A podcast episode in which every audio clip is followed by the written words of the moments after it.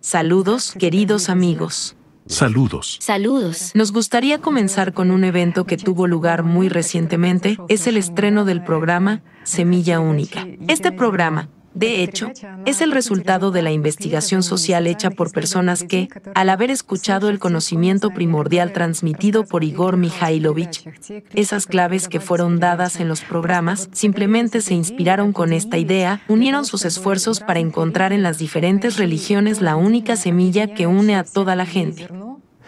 El video Semilla Única es valioso precisamente por el hecho de que ha demostrado que la mayoría de las personas hablaban de la semilla única que llevan dentro.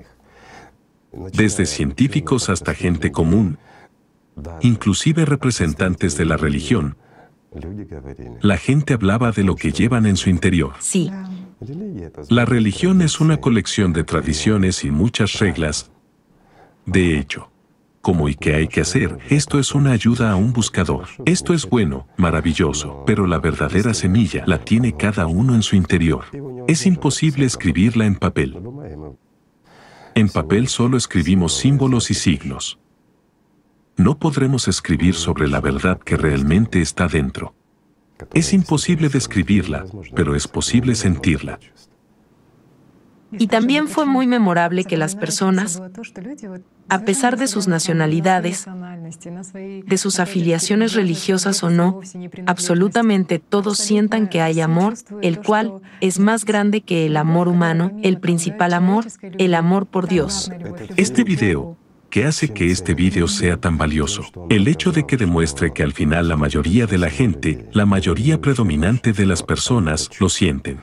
Sienten que existe Dios. Cada uno lo llama de una manera diferente, pero lo más interesante es que incluso los que se declaran ateos dicen, pero siento, lo sé.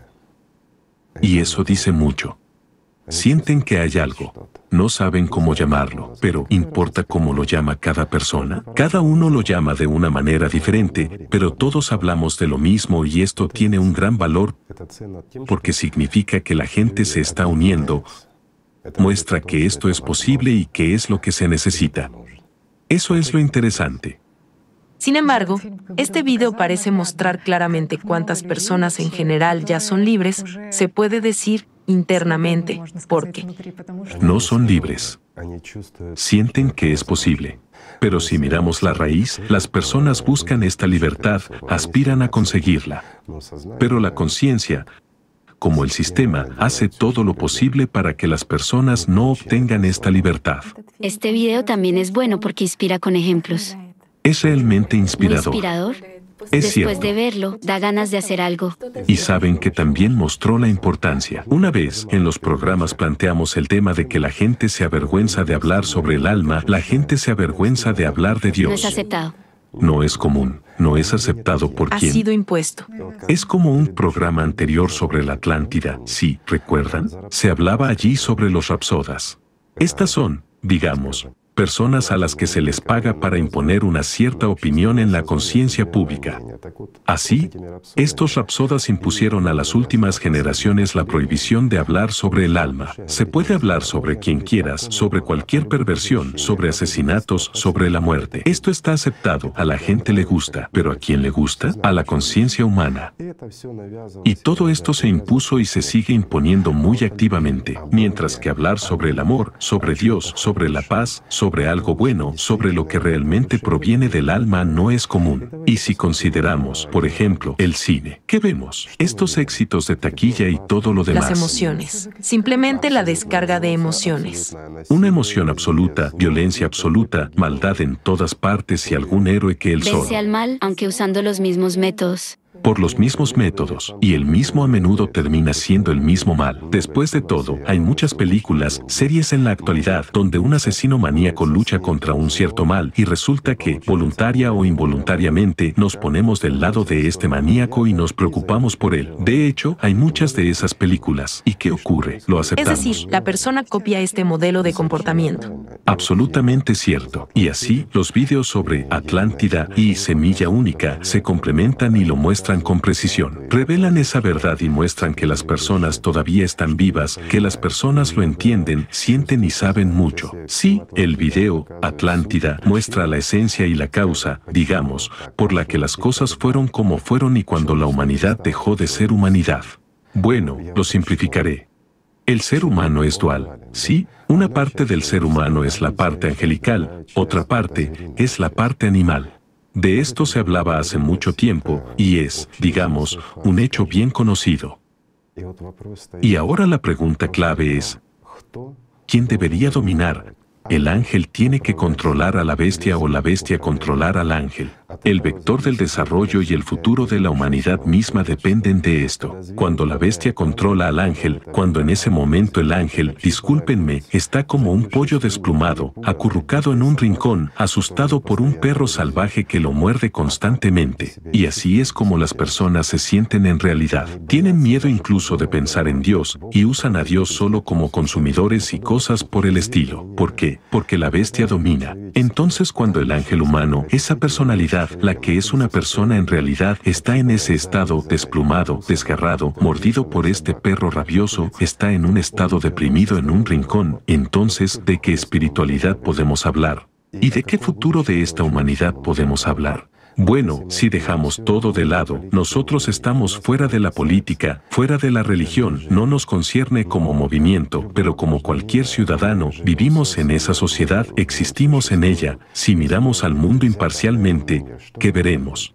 Veremos conflictos constantes, guerras, guerras económicas, guerras reales. Esto es lo que está sucediendo ahora cuando los jóvenes están muriendo. Bueno, lucha y confrontación. Lucha y confrontación por todos lados y en todas partes. Bueno, ¿no es así? Eso pasa en todo el mundo. ¿Podemos llamar a esto una sociedad civilizada desarrollada? ¿Y qué pasará con esta sociedad? Creo que cualquier persona en su sano juicio entiende que, sea lo que sea que uno diga, el final es claro. Y el que tiene ojos internos, el que tiene oído interno, lo comprende todo y lo sabe por sí mismo. Pero aquellos que viven bajo el dictado de los mismos rapsodas no lo necesitan. Les da igual. Entonces, si será diferente, cuando el ángel sujete con una correa apretada a este perro rabioso, que es la parte animal de una persona que es insaciable, y lo controle, y este perro rabioso sea manso, digamos, realizando todo lo necesario, entonces la humanidad cambiará. ¿Y saben qué es lo más maravilloso? Que ese video, Semilla Única, demostró que todavía es posible. A pesar de todos los esfuerzos de los que se describen en el video, Atlántida, lo omitiré con cuidado, es posible. Si la gente querrá y elegirá, digamos, la vida en lugar de la muerte y el amor en lugar del sufrimiento. Bueno, todo depende de las personas, de su elección. Si las personas quieren vivir en paz, felicidad, amor y ser verdaderamente libres, entonces nadie puede impedírselo. Pueden tomarse de las manos y hacerse amigos de todos, y así será. Bueno, si las personas están satisfechas con vivir en problemas, bajo el dictado de la conciencia, siempre con penas, problemas, luchas, confrontaciones, en el miedo, sobrevivir, no vivir, además, un periodo muy corto de tiempo, esta es su elección. Y esto es, digamos, lo más maravilloso que Dios nos dio. Dios nos dio el derecho de elegir. La gente dice la voluntad humana y cosas por el estilo. Bueno, digamos que la voluntad humana no es más que el derecho a elegir. Lo que eligió será. Esto también se aplica a toda la humanidad, tanto a un individuo como a toda la sociedad. Lo que hemos elegido es lo que tenemos. Quería añadir también sobre el hecho de que el video, Semilla Única, mostró ha dicho usted palabras tan cálidas que resuenan en el interior con sentimientos profundos y con la comprensión de que, en efecto, están ocurriendo muchas cosas buenas en el mundo hoy en día. Y las personas están unidas por esta idea interna de bondad, felicidad, amor. Y es tan inspirador que uno entiende que, de hecho, la gente quiere la paz, de hecho la gente quiere felicidad, y de hecho ya lo está experimentando, ¿verdad? Estas son las personas que entraron en contacto con las respuestas que usted da, con las respuestas que realmente preocupan a la mayoría de la gente de hoy. Para ser honesta, este conocimiento que usted imparte, cada persona está interesada en él hoy en día. Porque cuando una persona se queda sola y no sabe la respuesta a lo que le preocupa, Después de todo, todos estos obstáculos. Y el tema del programa de hoy no fue elegido por casualidad, la libertad. ¿Qué significa libertad? Esa es una buena pregunta. ¿Qué significa libertad? Bueno, hay una diferencia entre cómo una persona que está bajo el control de la conciencia interpreta el concepto de libertad y cómo lo interpreta precisamente la personalidad. ¿Y qué entiende una persona por la palabra libertad? De nuevo, volvemos a quién? Volvemos al ángel y la bestia dentro de una persona, porque el entendimiento es completamente diferente. Por un lado, las personas sienten lo que es la libertad. Nuevamente volvemos a Semilla Única, al video que muestra que las personas sienten y aspiran a esta libertad y entienden lo que es la libertad. La libertad es el amor de Dios, es espíritu, es la vida. La libertad es la eternidad. La libertad es liberarse del dictado de la tridimensionalidad de la materia. Libertad de la dictadura de la bestia dentro de ti en primer lugar. Esto es libertad y las personas, gracias a Dios, lo sienten. Pero hay otro significado de la libertad. Libertad impuesta por la bestia, para la que el poder es libertad, es decir, cuanto más poder se tiene mayor es el nivel de libertad que se posee. Bueno, eso es lo que cree el sistema.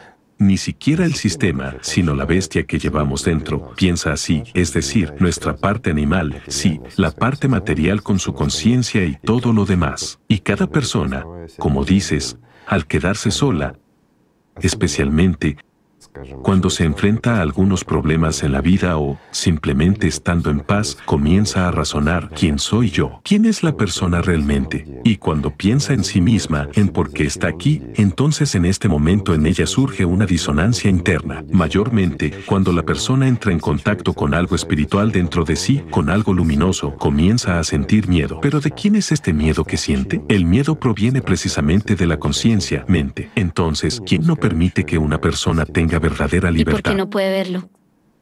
Porque esto es parte de la persona misma. Ya hemos hablado de esto más de una vez. Al fin y al cabo, nuestra conciencia es lo que está delante de nuestra personalidad.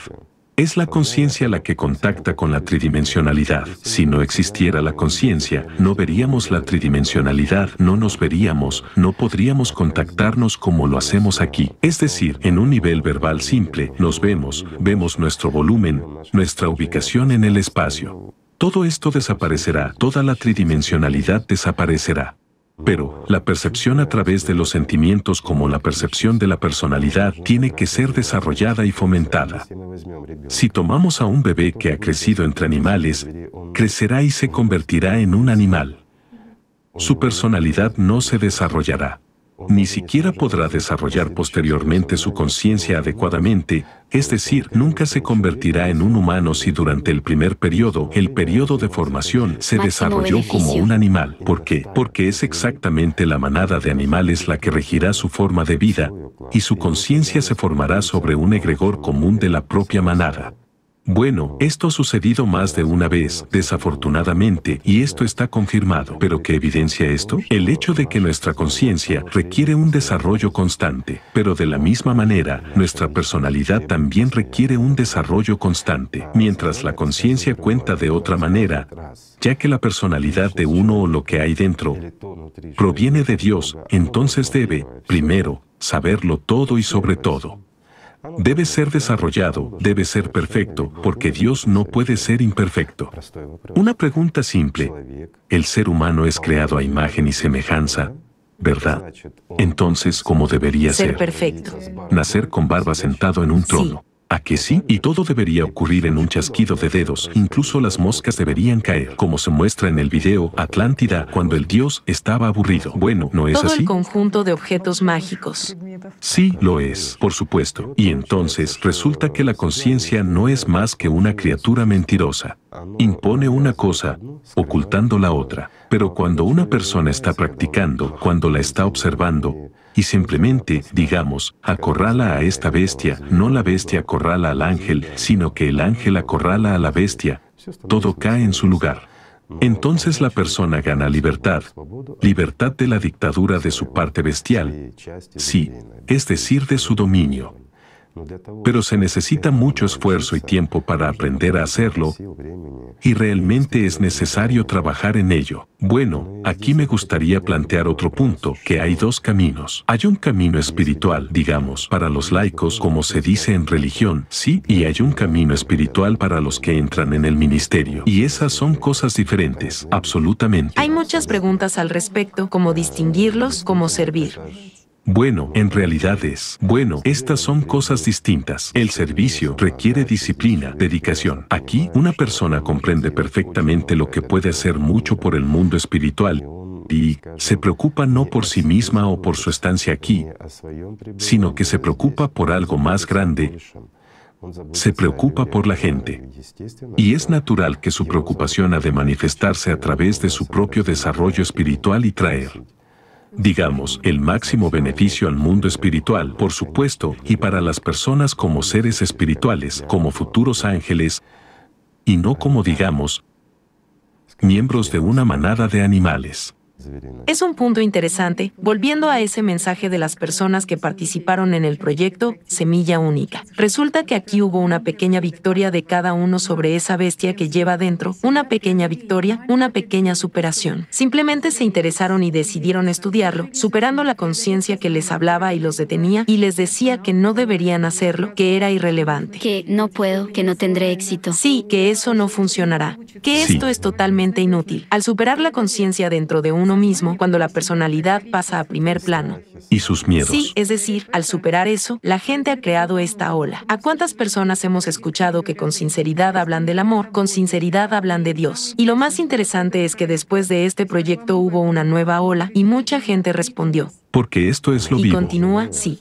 ¿Por qué? Porque resuena precisamente con su estado interno, resuena con el ángel interno en la persona, con su esencia angelical. Y si miramos qué personas se estaban abriendo realmente y cómo se estaban abriendo, ¿por qué realmente se abrían en lo que es puro, que viene del alma, hablando de ello? ¿Por qué? Porque esto es un componente de todo ser En humano. términos universales. En términos humanos universales, por En lo que es supuesto. verdadero. Ni siquiera han entendido cómo el trabajo sobre sí mismos y esta su pequeña victoria interna desencadenan luego un mecanismo a nivel global. Y la Efectivamente. resonancia. Sí, y la resonancia. Esto también forma parte Y del lo más servicio. importante es que esta monada ha sido volcada, lo que imponía los rapsodas, lo que imponía el sistema, alguna vergüenza a la hora de hablar, hablar de estos temas o no. Sí, el miedo a hablar sobre el Ahora alma. simplemente hay ganas de hablar, seguir hablando, responder a este impulso y Así es, porque lo que durante mucho tiempo, digamos, fue oprimido y considerado ya por olvidado, un vestigio del pasado, resulta que predomina en la gente, y resulta que es muy valioso y querido por todos en todo el mundo, por todas las personas. Entonces no importa cómo lo intentó el sistema, pero no pudo matarlo.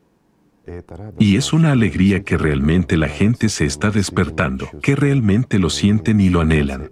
Lo mejor y más maravilloso es que no tienen miedo de hablar de eso. Esto es la libertad. Y dan ejemplo a otras personas que sienten miedo. Por supuesto, ciertamente. Eso es parte del servicio. Pero aquí está lo más importante, que las personas sienten su dualidad, comprenden que hay un componente espiritual dentro de ellas, en todos los idiomas, en todas las religiones. Esto es muy importante, esto es lo que une. Esto es precisamente ese amor interno, la aspiración interna hacia Dios. Esto es lo que desde la antigüedad se ha llamado alatra. Y es maravilloso que haya científicos que confirmen al Atra, lo que significa y similares. Miren lo simple que es. Todo cae en su lugar. Resulta que el pasado no es olvidado, y hay quienes estudian y conocen esto. La gente simplemente no sabía de ellos, pero ahora los conoce. Esto se está volviendo cada vez más reconocido. Esto es interesante. Y es muy valioso que, bueno, un gran agradecimiento a la gente, porque el conocimiento del que usted habló en las transmisiones que les compartió no solo fue escuchado y aplicado por ellos mismos, sino que hubo una continuación de esta ola, que tomaron esa ola. Bueno, ese es el Con punto. un eco. Esa es la cuestión. Esto también forma parte del servicio, del servicio al mundo espiritual. Cuando sientes esta necesidad de libertad, de amor, cuando experimentas esto, lo compartes. Pues bien, hemos dicho más de una vez que es imposible contenerlo. Es un deseo de compartirlo. Es como un sol que no puedes guardar dentro de ti. Quieres iluminar el mundo entero con él. Esto es Y cada vez maravilloso. se hace más grande. Y es necesario que sea Lo así. interesante es que si compartes lo espiritual, si te sobrellena, habrá aún más de ello. Si compartes el amor espiritual, cuanto más lo compartas, más recibirás. Eso es exactamente lo que se decía, serás recompensado. Eso es a lo que se refería. No dar a alguien 100 dólares y esperar que te los devuelvan. 200. Ya, 10 mil, porque debería devolverse multiplicado por 100. No será devuelto. Esa no es la cuestión, será o no será devuelto. Es solo un trozo de papel que no puedes llevar contigo. Pero el amor de Dios es lo que garantiza tu futuro. Entonces, ¿a qué cuestión llegamos? ¿La del servicio? Hay un camino de servicio. Hay diferentes maneras de ejercer el servicio. Hay una dedicación completa y hay una manera como la que acabas de describir. La gente lo siente y lo comparte desde su corazón. Y hay, digamos, incluso una fórmula sencilla que permite a uno comprender qué es la personalidad, sí, no es el servicio al mundo espiritual. Es el servicio al ángel dentro de uno mismo, un servicio a uno mismo para darle al menos algo de libertad, para que uno pueda darse cuenta de que no es una bestia y liberarse de esta dictadura, aprender a oponerse a esas estupideces que se le imponen y hacen que su vida sea miserable. Digamos simplemente, para encontrar la felicidad y sentir el verdadero amor, ¿cierto? No un amor ilusorio de una persona por otra, dictado por esta bestia, sino el amor verdadero en el interior.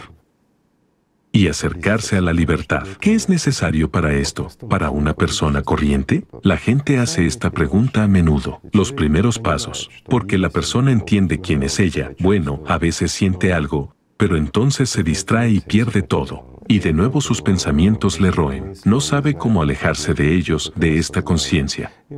Y empieza a callar esto, mintiéndose a sí mismo que todo está bien, todo es genial. Bueno, no es a sí mismo. La conciencia le cuenta y uno lo acepta. La conciencia le dice, no puedes hacerlo, no lo lograrás. ¿Y cómo hacer que la persona lo logre? Es una pregunta sencilla. ¿Por qué ahora hay mucha gente que necesita esto? Las personas que nos miran y dicen, sí, dígame, cómo es más fácil, sin esas cosas complejas, ya que han entendido algo, saben algo, han logrado vencer. Entonces, ¿cómo puedo aprender? Hay que contarlo en términos sencillos a una persona. ¿Qué podrían Hay un aconsejar? punto que concierne al desarrollo de cualquier persona. Al fin y al cabo, la incomprensión que tiene una persona tiene que ver con lo que necesita desarrollar en sí misma. Esta es la cuestión, desarrollar la personalidad, ¿sí? La personalidad es la que siente, esta percepción tiene lugar a través de la personalidad. ¿Y cómo encontrar a la personalidad? Sí, ¿cómo encontrarla? Pues Una técnica simple. La herramienta más simple que una persona puede usar, cualquier persona sentada aquí en la mesa con nosotros. ¿Cómo puede usar la herramienta más sencilla para darse cuenta de que es dual, de que efectivamente hay un ángel en él y hay una bestia en él, la simple? Ya hemos hablado muchas veces de esta dualidad, ¿no? Es decir, encontrar ese interior. Pero es imposible. Lo más interesante es que este amigo nuestro, sentado frente a mí, nunca podrá resistirse al sistema, a Satanás, no importa cómo lo llamemos, nunca, a menos que se dé cuenta de que es una personalidad. ¿Cómo puede mi buen amigo convertirse en un ángel? ¿Cómo puede darse cuenta de que es una personalidad? ¿Qué herramienta tiene que usar? Siempre me preguntan a mí eso, entonces he decidido. Qué sorpresa. Pues sí. Acumular esta experiencia diferente, completamente distinta, sí, una experiencia de sentimientos, de lo que vive dentro, lo que arde dentro. Para entender eso, Otra vez hablan en términos elevados. Mi amigo que está sentado aquí no entiende esto. Dice, me están contando la experiencia, la percepción a través de los sentimientos. No sabe lo que es la percepción a través de los creo sentimientos. que sé lo que tiene que hacer nuestro amigo. Tiene que intentar escucharnos no con su conciencia, porque con palabras no podemos explicar ahora lo que. Nuevamente hablan de una categoría de personas que son capaces de percibir a través de los sentimientos. Hoy hablaremos de ellos también, porque tengo varios amigos aquí. Pero mi compañero que creció bajo la presión del sistema por ciertas circunstancias tuvo que superar muchas cosas, reflexionar, sobrevivir. Y ahora su conciencia domina sobre su personalidad y no puede diferenciar dónde está la personalidad y dónde está la conciencia. Está siempre confundido y trata de hacer algo con su mente. No tiene éxito. Pero siente lo que estamos diciendo. Hay algo aquí. Aquí hay algo que toca. Entiende que sí, hay algo que viene de ustedes, pero ¿cómo? ¿Cómo aprendo? ¿Cómo me establezco en este camino? Mientras que establecerse se puede solo a través de la experiencia personal. De lo contrario, todo esto, como en cualquier religión, queda en palabrería. Tengo que hacer esto, inclinarme ante aquello. Pero ¿qué obtendré? Verás, esto no es magia para obtener cosas materiales. Pero, ¿dónde está la libertad interior? ¿Dónde está la alegría? ¿Dónde está el amor? Aunque pase algo, pasa. Por ejemplo, hoy hubo un impulso, mañana será aún peor. Y no puede volver a ese estado en el que se encontraba. Entonces, ¿cómo ayudar a mi amigo? ¿Qué es lo práctico que puede hacer sin hablar en términos elevados? Sentir los procesos que se expanden de adentro hacia afuera. Nuevamente, sentir los procesos desde dentro. De nuevo estás hablando de... Hay un ejemplo práctico de cómo nos ayudó en nuestro tiempo y lo que usted aconsejó repetidamente, llevar un diario. Es decir, empezar a escribir sus pensamientos, exponer lo que viene de la conciencia. Así es. Y mira, ¿qué es lo que le impide a mi amigo? Le impide su Sí, conciencia. la conciencia. No le permite llevar un diario. Se lo prohibió. ¿Cómo se lo prohibió? Pero que vas a escribir, si lo entiendes todo, lo sabes todo, no lo necesitas. ¿Para qué ibas a escribir si lo recuerdas todo? Y mi buen amigo escuchó el programa, recibió un impulso, pero en cinco minutos ya lo olvidó. De hecho, se olvida de todo, absolutamente todo. ¿Por qué? Porque la conciencia no le da esa capacidad de comprensión. Se interpone, bueno, una bestia es una bestia. Es el más terrible, el primer guardián en el camino hacia el mundo espiritual. Inmediatamente lo desvía, lo distrae. Bueno, él es mi buen amigo, pero es un esclavo, un esclavo del sistema, y necesita ayuda. ¿Cómo quitarle estas cadenas? ¿Sabes? No puede llevar un diario a priori. ¿Por qué? Porque la conciencia lo prohíbe. Incluso cuando se sienta y empieza a escribir, su mente se queda en blanco. La conciencia dice, ¿qué vas a escribir si no tienes nada que escribir? ¿Y para qué estás escribiendo esto? Bueno, él va y lo escribe. Mañana la conciencia le dice lo mismo. Escríbelo. Pasado mañana lo mismo. Entiendo que esta experiencia es para aquellas personas que sienten más.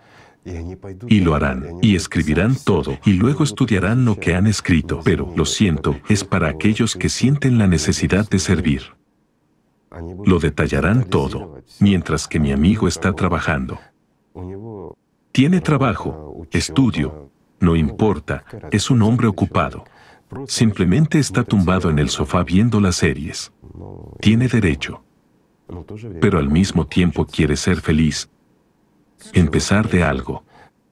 Entonces, para él como para un laico, para una persona que busca, ¿qué hay que hacer? Los primeros pasos. Lo ven, no logro escuchar esto de ustedes, así como ellos no logran escuchar esto de nosotros.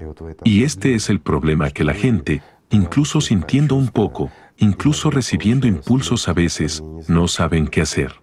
Bueno, ¿no es así? Pues así es. Esto es lo que les hace dudar, vacilar, etc. ¿Y cuál es el ejemplo más sencillo, o más bien, la mejor técnica y herramienta? Para no experimentar el mal, no experimentar sufrimiento y dolor. ¿Qué hay que hacer? Hay que rechazar los malos pensamientos. Cuando una persona entiende que quiere ser feliz y mi amigo quiere experimentar la alegría, necesita la técnica más sencilla y la herramienta más simple, rechazar los pensamientos opresivos. Por ejemplo, te viene a la cabeza un pensamiento que te dice que estás sufriendo y que eres pobre, pero tú dices, no, soy feliz, yo amo a Dios. Así, en forma de juego, empezar a jugar. Prohibir a tu conciencia juzgar a alguien, odiar, enfadarse con alguien, simplemente prohibírselo. Di, no, no lo haré. La conciencia dice, esa es una persona mala, pero tú responde, ¿por qué es mala? ¿Por qué es peor que yo? Responder así, contradiciendo, obligando una parte de la conciencia. Deberías entender una cosa. Bien, mi querido amigo, recuerda una cosa, tú estás financiando tus pensamientos. Es realmente así. Tú no ordenas pensamientos en tu cabeza. Vienen de afuera. ¿Tienes dudas? Solo siéntate y piensa. Pensemos en una mariposa. Sí, ahora puedes ver la mariposa, imaginarla en tu cabeza. Intenta mantener esta mariposa en tu cabeza durante cinco minutos y te darás cuenta de que no podrás retenerla. Pensarás en peces, en monos, en limones, en naranjas, en el vecino que cojea, en todo lo que quieras y la mariposa se mezclará con ellos. Pero tú solo sostén la mariposa. No funcionará. ¿Por qué? Porque no eres el dueño de la conciencia. Y cuando comprendes que no eres el dueño de la conciencia, sino que estás financiando exactamente con tu atención aquello en lo que inviertes y a lo que prestas atención en tu cabeza es lo que estás financiando. Y precisamente este financiamiento, es decir, el gasto de energía, da vida a un pensamiento u otro. Posteriormente, pueden influir en ti, influir en tu vida y en la vida de las personas que te rodean. ¿Por qué? Porque, habiendo aceptado el pensamiento de que esta persona es mala, comienzas a considerarla como una mala persona, la rechazas. ¿Y por qué ella es peor que tú? Es una pregunta simple. Y cuando surge este pensamiento, dices, no, espera, no necesito tal pensamiento, no juzgaré a esta persona, tan simple como eso. Así que lo rechazas y piensas en lo que es bueno. La conciencia vuelve a intentar imponer algún pensamiento malo, maldad, miedo u odio, intenta menospreciarte o exaltarte, mientras que tú simplemente dices, no, quiero sobre amor, alegría, pero no el amor entendido como el amor de una persona por otra, sino el amor en el sentido más elevado de la palabra. Simplemente alégrate. Alégrate del hecho de que estás respirando. Aunque estés enfermo, aunque estés mal y con dificultades, mira que hay hierba verde, que hay cielo azul. Aunque sea gris y esté cubierto de nubes. Pero ¿qué diferencia hay? Aunque llueva y truene, admira esa lluvia y esa tormenta. Entiende una cosa, dentro de poco tiempo no lo verás. ¿Por qué no? Porque la vida es demasiado corta, y lo que crees que es un futuro lejano, distante, será hoy, será ahora. Porque los años pasan volando y este, ahora, llegará pronto.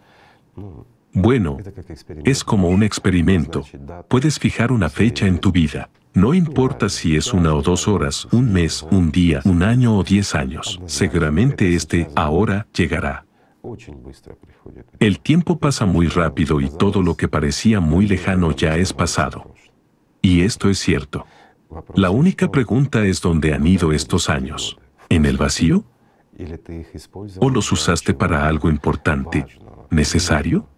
Lo importante, necesario en la comprensión humana, lo que dice el sistema, es construir una casa, bueno, como siempre, en general, para proveerse la vida cotidiana. No diré que esto es malo, y hay que hacerlo. Esto tienes que hacerlo. El cuerpo es tu vehículo, y debes mantenerlo limpio y saludable. Bueno, esto es normal. La conciencia tiene que trabajar, el cuerpo tiene que trabajar, debe mantenerse a sí mismo. Este es generalmente un proceso natural, ni siquiera se discute, pero no debe dictarte como a la personalidad. Entonces, para darte cuenta de que eres una personalidad, empieza a prohibir a la conciencia que acepte malos pensamientos y empiezas a aceptar solo los buenos. Dices, no quiero lo que es malo, quiero lo que es bueno, quiero alegrarme. Ella empieza a oprimirte. Por ejemplo, alguien te está molestando. Simplemente sal y mira el cielo gris, la lluvia o el sol, y simplemente alégrate. Rechaza el pensamiento y alégrate de lo que ves. No importa, incluso si ves el papel pintado rasgado en la pared, por ejemplo, alégrate del hecho que lo ves, que está ahí. Y esta alegría es diminuta, pequeña, y pasa rápidamente porque la conciencia trata de borrarla. Pero si lo has experimentado una vez, puedes aumentarlo más y más cada vez. Y cada vez, cada día, cada experiencia aumentarás e intensificarás, y finalmente te das cuenta de que eres tú quien controla la conciencia y que solo te llegan los pensamientos que tú quieres, porque los demás los rechazas. Sientes, comienzas a sentir que hay amor empiezas a sentir que hay alegría y la vida se está volviendo más bella. Incluso si experimentas dolor en el cuerpo, estás enfermo, tienes problemas de salud en este momento, pero estos son problemas de tu cuerpo temporal, mientras que nosotros hablamos de la eternidad. La personalidad experimenta el dolor del cuerpo, la conciencia no experimenta este dolor. Pero hay otra opción, siente el dolor del cuerpo mientras esté apegada a él. Este es el punto. Mientras está apegada a la conciencia, porque es precisamente la conciencia la que informa sobre el dolor en el cuerpo. Si consideramos lo que es el cuerpo, sí, es un conjunto de moléculas y cosas así. ¿Y qué es el dolor? Es una señal eléctrica que se transmite e irrita. Y esto es todo. La ilusión se convierte en un dolor insoportable que la personalidad experimenta, sufre y así sucesivamente. Pero todo termina, todo esto pasa y termina muy rápido. Mientras que esa felicidad y alegría que creas puede permanecer para siempre. Esta es la clave. Ese es el primer paso, darse cuenta de que eres una personalidad. Es el primer paso hacia un ángel. Y, digamos, el primer paso en la confrontación a la bestia. Y puede darte la oportunidad de obtener la libertad, la verdadera libertad, libertad de Satanás, libertad de la bestia. Es lo más sencillo. No guardar el mal. Entonces díganme, ¿no se dice esto en las religiones? Pero, ¿quién lo entendió? No pienses en lo malo, no lo hagas. Pero la conciencia dice, muéstrame a esa persona. Sí, voy a verla, y si vive así, entonces haré lo mismo. Luego lee sobre los santos y dice, bueno, pero esos son santos. Así es como funciona la conciencia. Siempre cuestiona todo, siempre contradice a todo, etc. Ya hemos hablado de esto más de una vez, las personas que decían ser casi santas, espiritualmente maduras, etc., eran tan desarrollados espiritualmente que lideraron una de las corrientes espirituales, pero fueron ellos los que exigieron ejecutar a Jesucristo. No lo sintieron a Él, al Hijo de Dios. ¿Qué podemos decir entonces? Para que esto no ocurra, la persona debe trabajar en sí misma. Y gracias a Dios, hoy sabemos que cada vez más personas en todo el mundo se vuelven espiritualmente libres. Libres en el espíritu de la dictadura de Satanás. Eso es maravilloso. Y muchas personas sienten, realmente sienten. Sienten que existe el amor, que existe Dios, y que no es un cuento de hadas. Y ya pueden hablar de eso. Bueno, ¿no es maravilloso? Es fantástico.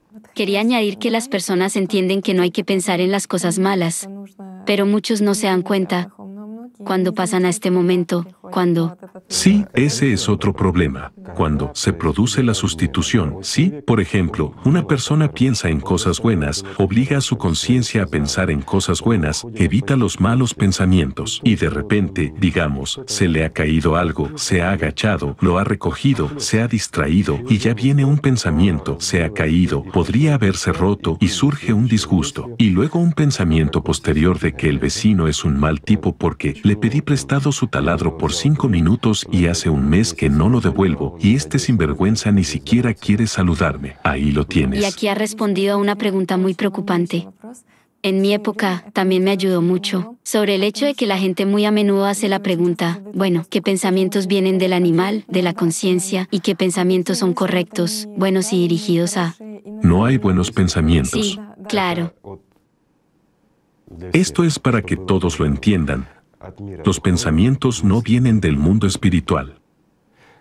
Es cierto. Todos los pensamientos en tu cabeza que sientes, que experimentas, son todos la dictadura de Satanás. Satanás puede hablarte de Dios. Nuevamente, ¿qué es Satanás?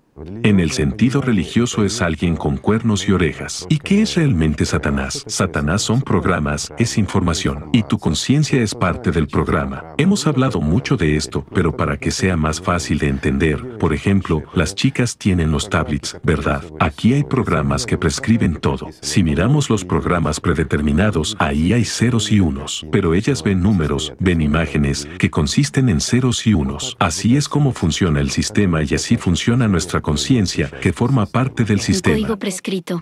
Sí, un código trivial prescrito, pero nos está complicando la vida. Ese es el objetivo de este código. Debe agarrar la cola y sujetar con fuerza a cada uno que no sea digno del mundo de Dios. Y todo aquel que no es digno de él, que no puede superar, que se deja tentar por todo lo terrenal y mortal, a que se condena a sí mismo, al sufrimiento, a la muerte. Pero la persona tiene derecho a qué? A la vida. Y dicen, es injusto. ¿Cómo que injusto? Todas las guerras comienzan bajo el dictado de la conciencia. Todo el mal que surge, toda codicia, toda envidia y malicia humana, todo eso chicos es vuestra conciencia. Todo empieza allí, pero empieza porque lo estáis financiando, lo estáis eligiendo y vosotros caéis en las tentaciones, actuáis y lo hacéis vosotros mismos. ¿Acaso Dios hizo esto? ¿Acaso Dios le dijo a la persona, mata a otra persona? ¿Acaso Dios dijo, escupe detrás de la espalda de tu amigo, engaña, roba? ¿Dios en ti critica a tu hermano? No. ¿Es Dios quien te dice que no vales nada y que no puedes hacer nada? ¿No es así? Todo esto es la conciencia. Cualquier pensamiento es la conciencia, cualquier juicio es conciencia. Esta es la pregunta, entonces, ¿qué pasa si todo es conciencia y nace todo de ella? ¿Qué es un ángel? Un ángel es aquel que siente. Es el ángel quien percibe este mundo bajo el dictado de la conciencia. No lo ve, pero lo siente. Y el componente interno, la parte del sentimiento es exactamente de lo que hablaban muchas personas en Semilla Única, en esta película, sí. Es esa interna. La percepción a través de los sentimientos se produce de forma íntegra y de manera diferente que a través de la conciencia. Es muy fácil encontrar y liberar a este ángel y es muy fácil darse cuenta de que eres una personalidad y no una parte del programa prescrito con estos ceros y unos. Es empezar a prohibir que tu conciencia te imponga lo que no necesitas, los patrones del sistema, es decir, malos pensamientos, malas acciones y todo lo malo. Y entonces, cuando te vayas a dormir feliz, te despertarás felizmente. Al principio, por supuesto, como muchos saben por experiencia propia, como dicen, sí, se resisten durante el día, pero por la noche vienen los pensamientos que dictan. Bueno, es solo al principio. Cuando una persona intensifica su trabajo sobre sí misma, entonces, ¿qué ocurre también por la noche? Lo que predomina en ella, eso es lo que ocurre. Totalmente cierto. Es decir, incluso por la noche. Va a Dios y nadie puede impedírselo. En realidad es muy sencillo dejar de lado un programa. Lo único que es necesario, un poco de esfuerzo. Pero ese es el punto. Si una persona no se esfuerza, si no siente, mientras que cada uno siente, solo que después oprime y rechaza en sí mismo todo lo divino. ¿Por qué lo rechaza? Porque la conciencia se lo dicta. La conciencia se beneficia de que una persona se convierta en una subpersonalidad o, por decirlo en términos religiosos, se vaya al infierno. ¿Por qué? Porque la conciencia continúa existiendo junto con ella. El programa sigue funcionando. Y el programa, ya lo hemos dicho más de una vez, se identifica, se percibe a sí mismo como yo. Por eso es que una persona tiene múltiples yo's. Bueno, todo es muy simple en realidad. Y resulta que es ventajoso para la conciencia que la persona se convierta en una subpersonalidad, mientras para la personalidad esto significa la muerte y ciertamente no es beneficioso. Es una esclavitud constante, se te utiliza continuamente. Sin embargo, muchos dirán, pero ¿por qué no me siento como la personalidad? Tú te sientes como la personalidad, este es el problema. Cualquiera siente esta opresión, este sufrimiento interno, lo experimentas tú como la personalidad. Y toda tu codicia, toda tu ira y todo lo que has acumulado de negativo, esto es tu conciencia. También muchos dicen, es demasiado tarde para reeducarme, pero es un método sencillo, empezar a pensar en lo bueno. Obliga a tu conciencia a pensar solo en lo bueno y financia solo lo bueno, rechazando lo malo por completo, no pienses en ello. Dicen, pero es demasiado tarde para reeducarme, ya soy mayor, me he formado así, pero ¿quién habla en este momento? La conciencia es la que habla, mientras la persona está en el orgullo, le parece que piensa correctamente, enseña a todo el mundo, da instrucciones, es una postura conveniente para la conciencia. Bueno, en realidad, la edad no importa, nada importa, cualquiera puede hacer en cualquier momento. Si has emprendido el camino, sigue en él. Trabaja todos los días, todo el tiempo, constantemente.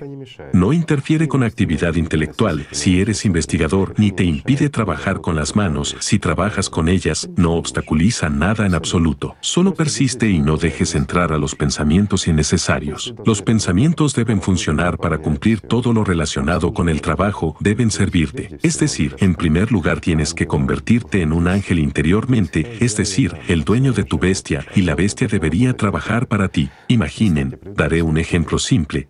Ha tenido un perrito, un chihuahua por ejemplo, ya saben, esos perritos con orejas grandes, y con el tiempo se convierte en su rey. ¿Verdad? Una mirada suya, y corre a buscar comida para él. Apenas se da la vuelta, ya corre para darle la vuelta a su cojín o algo más. Después de todo, muchas de estas cosas pasan en la vida.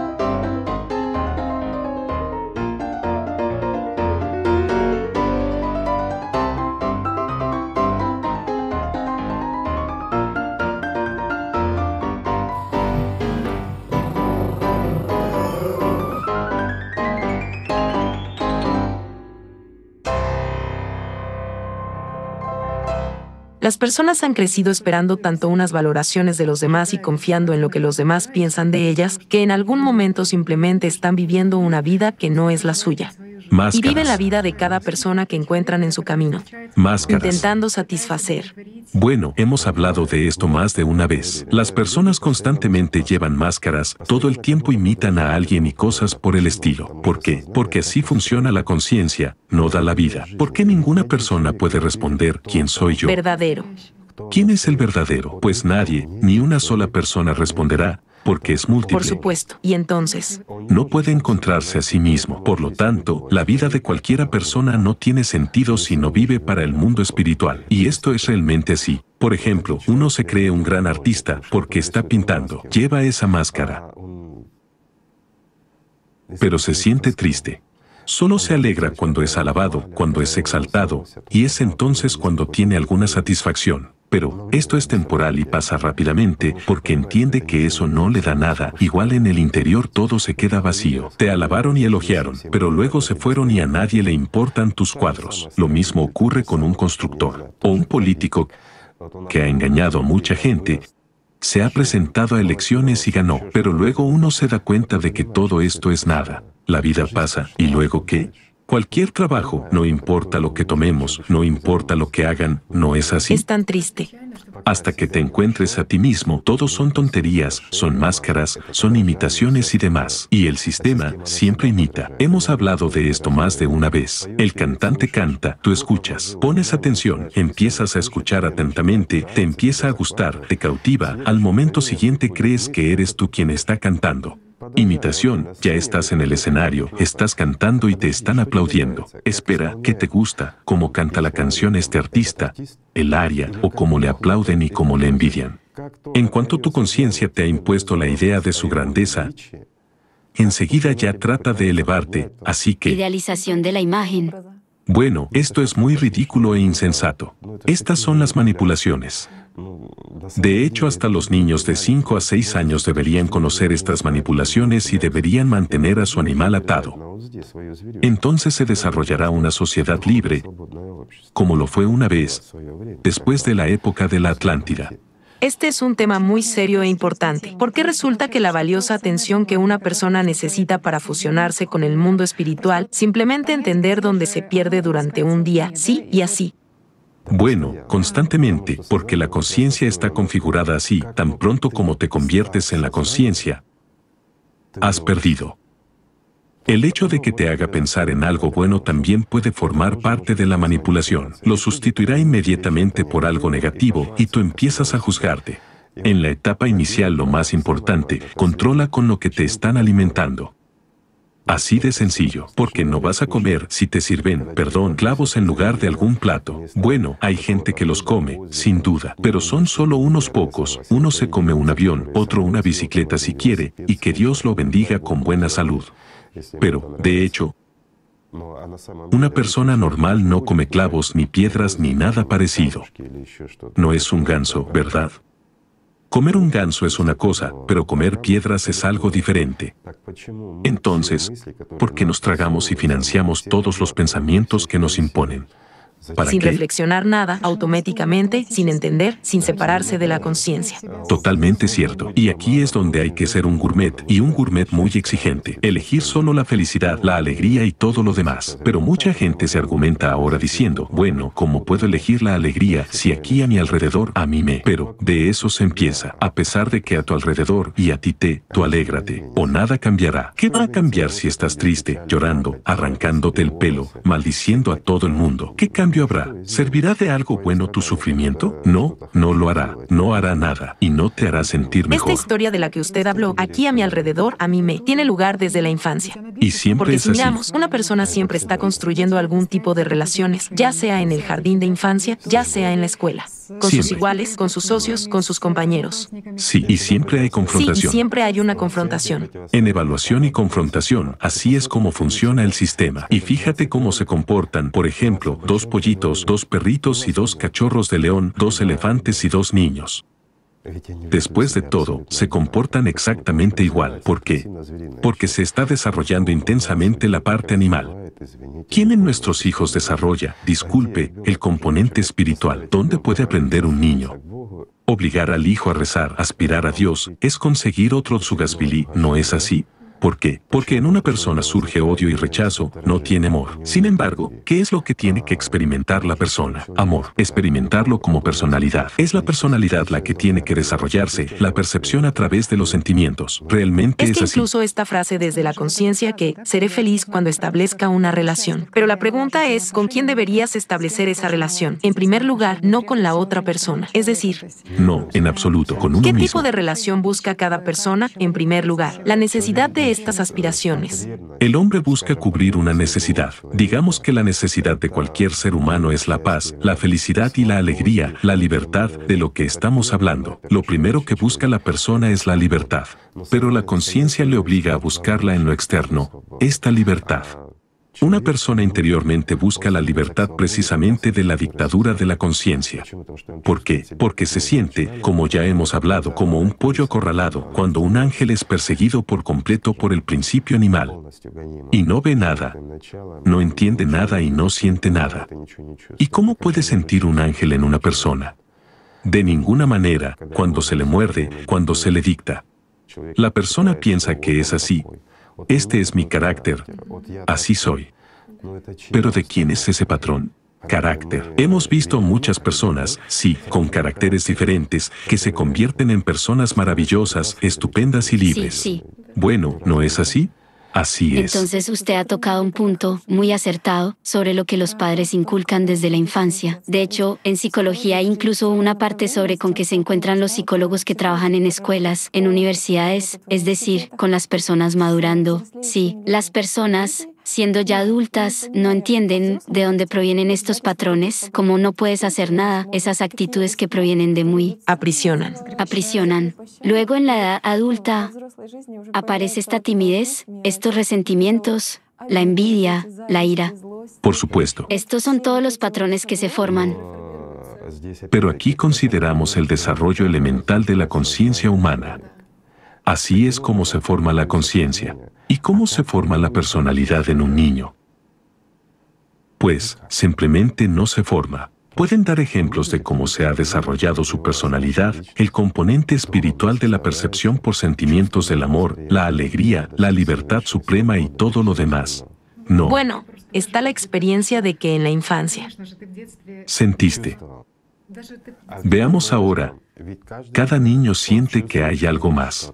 Es mucho más libre que los demás, pero la conciencia es igual de aunque activa. tienes un cuerpo y una conciencia, Cierto, pero a pesar de ello, te sientes libre. eso Sí, es. pero llega un momento en el que esta libertad se pierde. Cierto. Es decir, se va a algún lugar, desaparece. Así Estos es. patrones, Pero cualquier niño es muy claramente dual. En él aún hay pureza y libertad, sin embargo, es porque la conciencia no es tan fuerte, está formándose. Pero al mismo tiempo, también es astuto y capaz de cualquier mezquindad. ¿Por qué?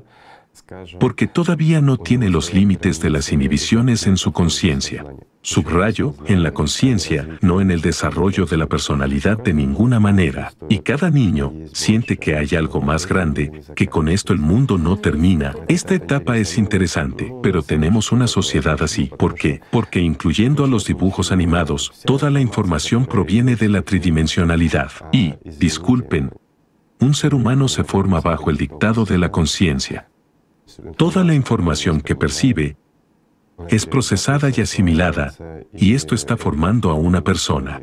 ¿Y qué está formando principalmente? El componente animal. No forma una orientación espiritual en la persona. ¿Por qué? Porque, lo hemos dicho ya, todo lo que ponemos, la televisión, la radio, internet, toda la información que recibimos es totalmente negativa, es una opresión y el desarrollo de, digamos, el aumento de la dominación del componente animal. Casi no tenemos ejemplos de hazañas espirituales, de bondad, de alegría. Prácticamente no hay nada de esto. ¿Por qué? Porque las condiciones del mercado son tales que la conciencia se siente atraída por los asesinos, los héroes, los superhéroes, los éxitos de taquilla. Todo esto se muestra y la gente lo mira disfrutando. Y si grabamos una película sobre una persona espiritual que lucha contra su propia conciencia y al final gana una experiencia de la vida así, ¿Quién va a ir a ver una película así? Nadie. Pero chicos, si graban esto una, dos, tres veces y no muestran lo otro, eventualmente la moda cambiará. Hay que recordar lo que dijo Bernard Shaw, ¿no?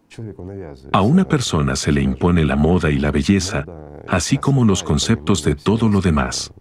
Es decir, y esto no es otra cosa que una dictadura. Y de nuevo volvamos a lo que se habló en la película Atlántida, sí, digamos, de la época presumeria. Bueno, los sumerios son un nombre equivocado, pero no importa. Al fin y al cabo, conocemos la Sumeria como la primera civilización, cuando se desarrolló la primera civilización. ¿Y qué es la civilización en la sociedad moderna que está impuesta en nuestra conciencia cuando se convirtió en un Estado? Sí, es decir, y se convirtió en un Estado cuando apareció quién? Un gobernante de algún jefe. Sí, un amo. Y mientras no había un amo, perdonen, no hubo nada. Pero ahora tocamos historia incluso arqueología. Resulta que antes que había sacerdotes, jefes, dictadores, los que sacaban el corazón de personas vivas, lo arrancaban y lo ofrecían a unos dioses, sí, como sacrificio. O sea, el sacerdote no se estaba sacrificando a sí mismo, el sacerdote estaba sacrificando a otra persona. ¿Para qué? Para que los demás sientan miedo y obedezcan, etc. Al fin y al cabo, antes del poder de estos manipuladores, existía, como se dice ahora, la cultura. ¿Qué tipo de cultura? Cultura era. La misma gente, la misma civilización, los mismos edificios, pero la gente vivía sin maldad. Y esa era la clave. Hasta que vinieron los descendientes de los atlantes y les enseñaron cómo ser esclavos. Cómo dejar de ser libres y cómo ser esclavos. Esto es lo que les enseñaron, y esto continúa y nos domina. Y hoy en día, desafortunadamente, no tenemos una buena experiencia para el desarrollo de la personalidad. Bueno, pero también todo es corregible. Todo depende de las personas y su elección. Y, sinceramente, gracias a Semilla Única, a esta película creada por la gente misma, todavía hay esperanza de lo mejor. Que la gente puede hacer mucho, es verdad. La gente ha demostrado que puede hacerlo. La gente ha demostrado lo que puede. Eso es genial. Todo es posible. Cuando el conjunto de la humanidad decide cambiar algo, lo cambia. Y mientras la humanidad, disculpe, viva bajo el dictado de su propia conciencia, mente, es poco probable que tenga éxito. De hecho, todo es sencillo. Cuando la gente entienda cómo debe vivir, empezará a vivir. Sí. Pero se puede hacerlo juntos. Solo hay que dejar de ver lo malo en el otro. Tenemos que aprender a ver lo bueno de los demás y fomentar ese bien en los demás. Y entonces todo encajará en su sitio. Sí, debemos apoyarnos unos a otros y no ser tímidos a la hora de ser amables y hacer algo por otra persona. Después de todo, la gente... Aprender a sentir uno al otro. Aprender a sentir a la otra persona. Aprender a agradecerle, a amarle, a expresarle, a sentirle. Lo digo más simple. Miren, la persona es dual, ¿verdad? Hay ángeles, hay bestias. Y la gente puede elegir crear una sociedad de ángeles o una sociedad de bestias. ¿No es así? Uno tiene que poner este amor a la cabeza de todo, porque muy a menudo el sistema durante el día, mientras uno realiza un trabajo para el servicio u otra cosa, distrae atención a pequeñas cosas y es como si estuviésemos llevando un negocio o algo así. Bueno, esto es seguro. Después de todo, su función es tirar de la manta sobre sí misma, ¿entiendes? Son muy frecuentes los casos en los que el sistema desvía la atención de la persona del amor de lo que es realmente importante. Tal vez esto, por cierto, venga de los momentos de la infancia, cuando algún asunto o tarea era más importante que la expresión del amor. Así funciona la conciencia. La atención que consume es la energía para su existencia. Hace todo lo posible para distraerte. Tan pronto como hayas invertido una mayor concentración de atención y hayas perdido. Lo repetiré una vez más, una vez di un ejemplo. Debes invertir el 90% de tu atención en el desarrollo espiritual.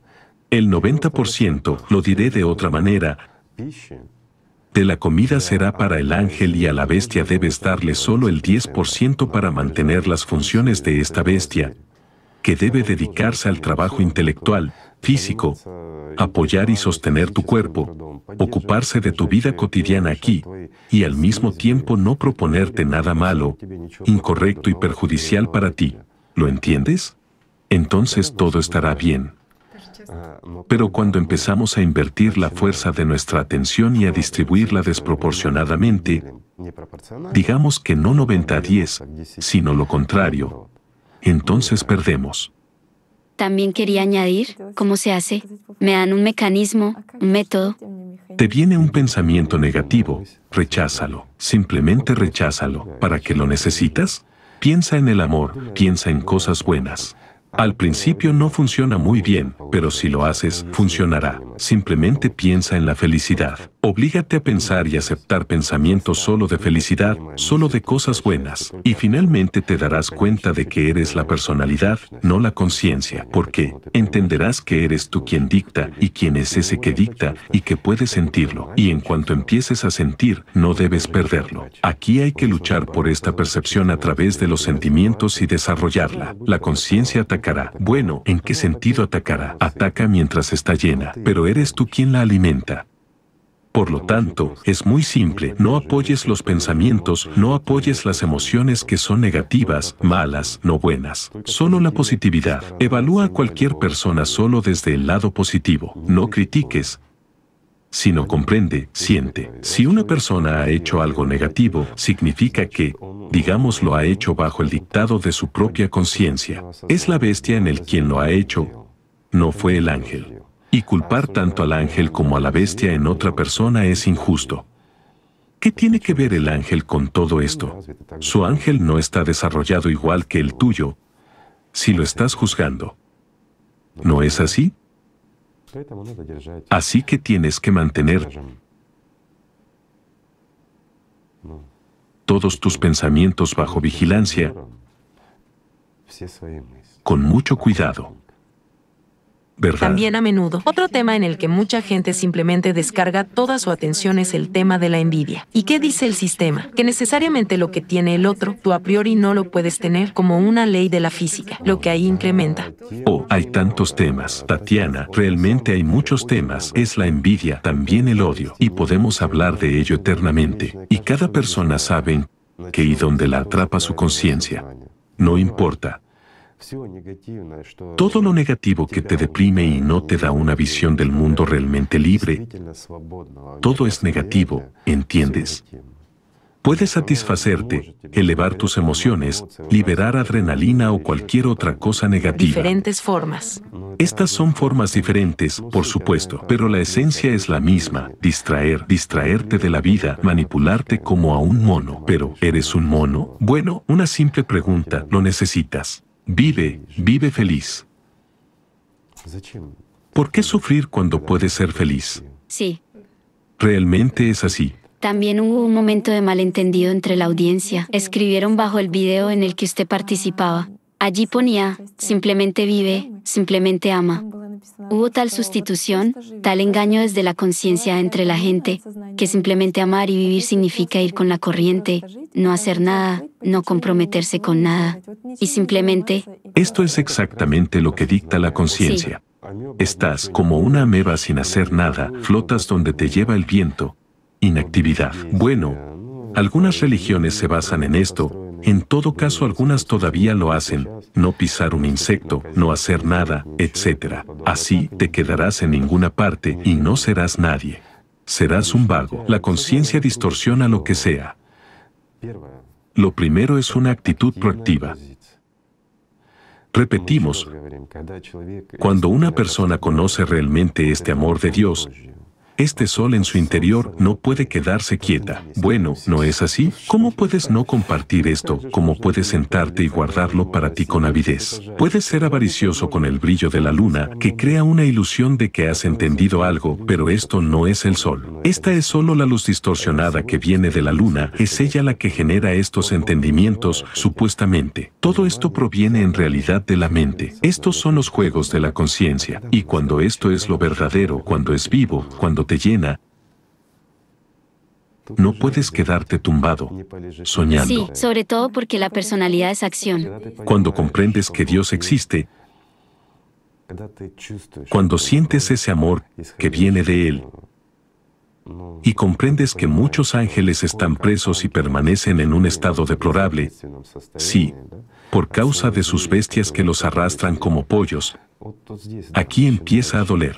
Entonces, se quiere darles un poco de libertad y ayudarles. Pero la elección es suya y no se puede imponer. No hagas esto, haz aquello. No. Una persona tiene derecho a elegir. Si quiere ser un pollo, que sea un pollo. Pero si quiere convertirse en un ángel, debe convertirse en un ángel. Es imposible retenerlo, y la inactividad aquí es imposible. La inactividad es una mentira de la conciencia, es una sustitución. Sí, sí, porque la personalidad es una acción interna que está dirigida a acciones creativas.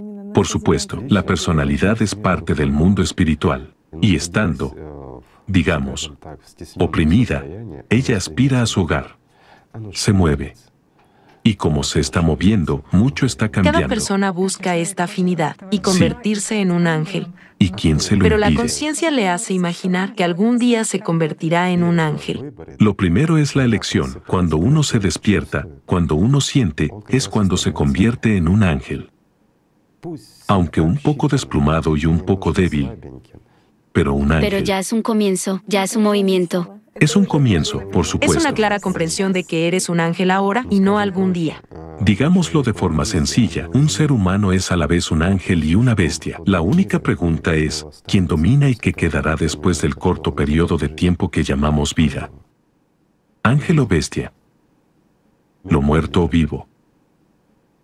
No sucumbir al pánico que impulsa a una persona a conseguirlo, sino sentir que ahora estás sintiendo a Dios, que ahora estás permaneciendo en este. Y esto es lo que deberías vivir. Un ángel es precisamente una parte del sol. El mismo está irradiando. Digamos así, existe el verdadero amor. Es el amor en el mundo espiritual. Es el amor que es infinito o el amor divino. No tiene diferencias de género, no tiene nada. Es la unión de los seres humanos. Es realmente la unión de las personas en el amor. ¿Por qué? Porque en aquel mundo, además de la felicidad y el amor, no hay nada. Allí no hay emociones negativas. Bueno, esto es para los que no entienden y no saben. ¿Por qué no hay nada de eso? Porque no puede ver. No hay emociones allí en absoluto. Hay felicidad, hay amor allí. Esto es lo que es aquel mundo, porque es el mundo de Dios.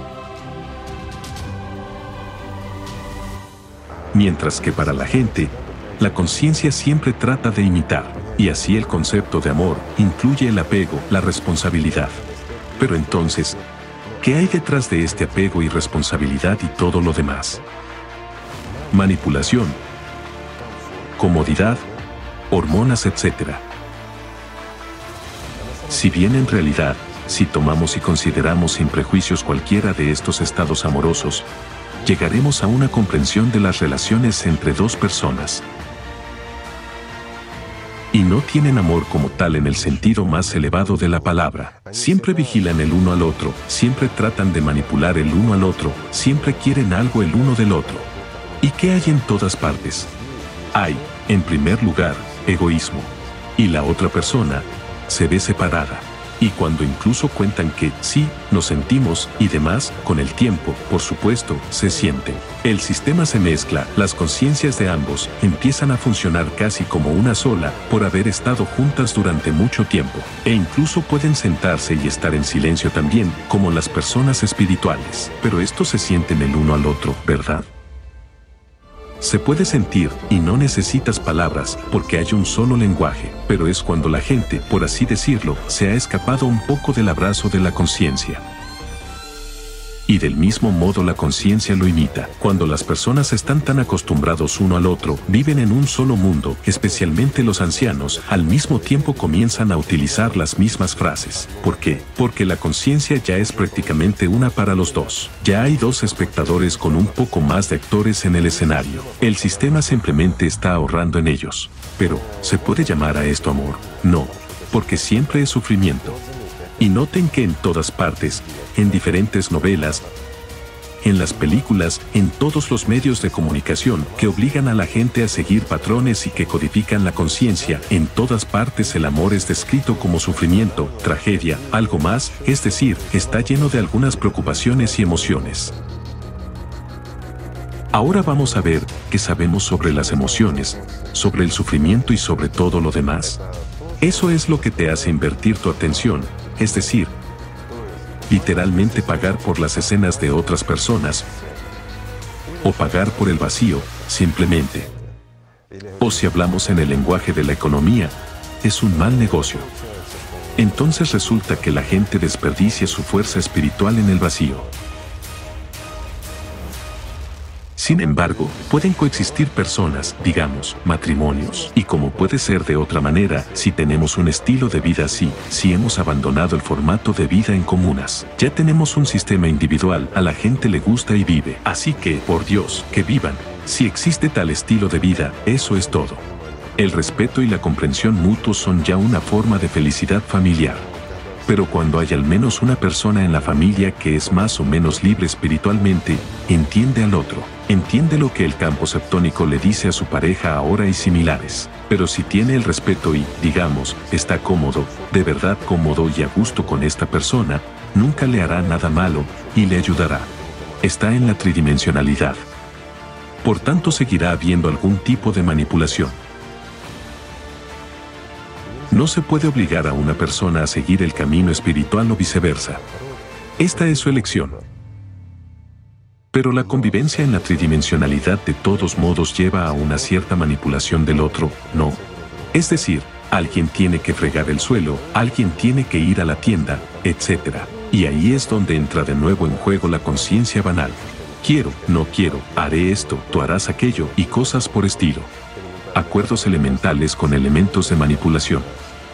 Por eso no hay que hacer de ello una tragedia. Pero también llamar a estas cosas amor. Bueno, se puede, pero hay que ponerlo entre comillas. ¿Qué tipo de amor? ¿El amor terrenal o el amor espiritual? Pero la gente a menudo lo confunde. Ese es el problema. Sin embargo, si hablar de estas cosas con franqueza y tal como son, esto puede alterar las costumbres familiares, porque la gente empezará a copiarlo sin entenderlo. Y para entenderlo tienes que desarrollarte espiritualmente, entonces se vuelve simple. Entonces las personas no huyen de las familias, destruyéndolas, al contrario, las familias se fortalecen si alguien realmente toma el camino espiritual. No pueden destruirse, incluso si una persona de la familia ha entrado en el camino espiritual, se desarrolla espiritualmente y otra persona está comprometida o está dedicada a otra religión, porque cualquier religión conduce a Dios. Y si una persona, digamos, simplemente se aficiona a la religión, realiza rituales y algo más, pero sigue viviendo de la misma manera que una persona corriente, ¿interferirá con ellos? No, no les obstaculizará. Una persona que está en un camino espiritual puede ir a cualquier templo y asistir a cualquier reunión. Esto no le impide de ninguna manera, porque allí donde se menciona el nombre de Dios, debe sentirse cómodo, porque, al menos, se habla de su casa, es como cuando emigras o tienes que quedarte un tiempo en otro país, te acuerdas de tu casa, te sientes bien y sabes que esta es tu casa. Sabes que volverás ahí tarde o temprano.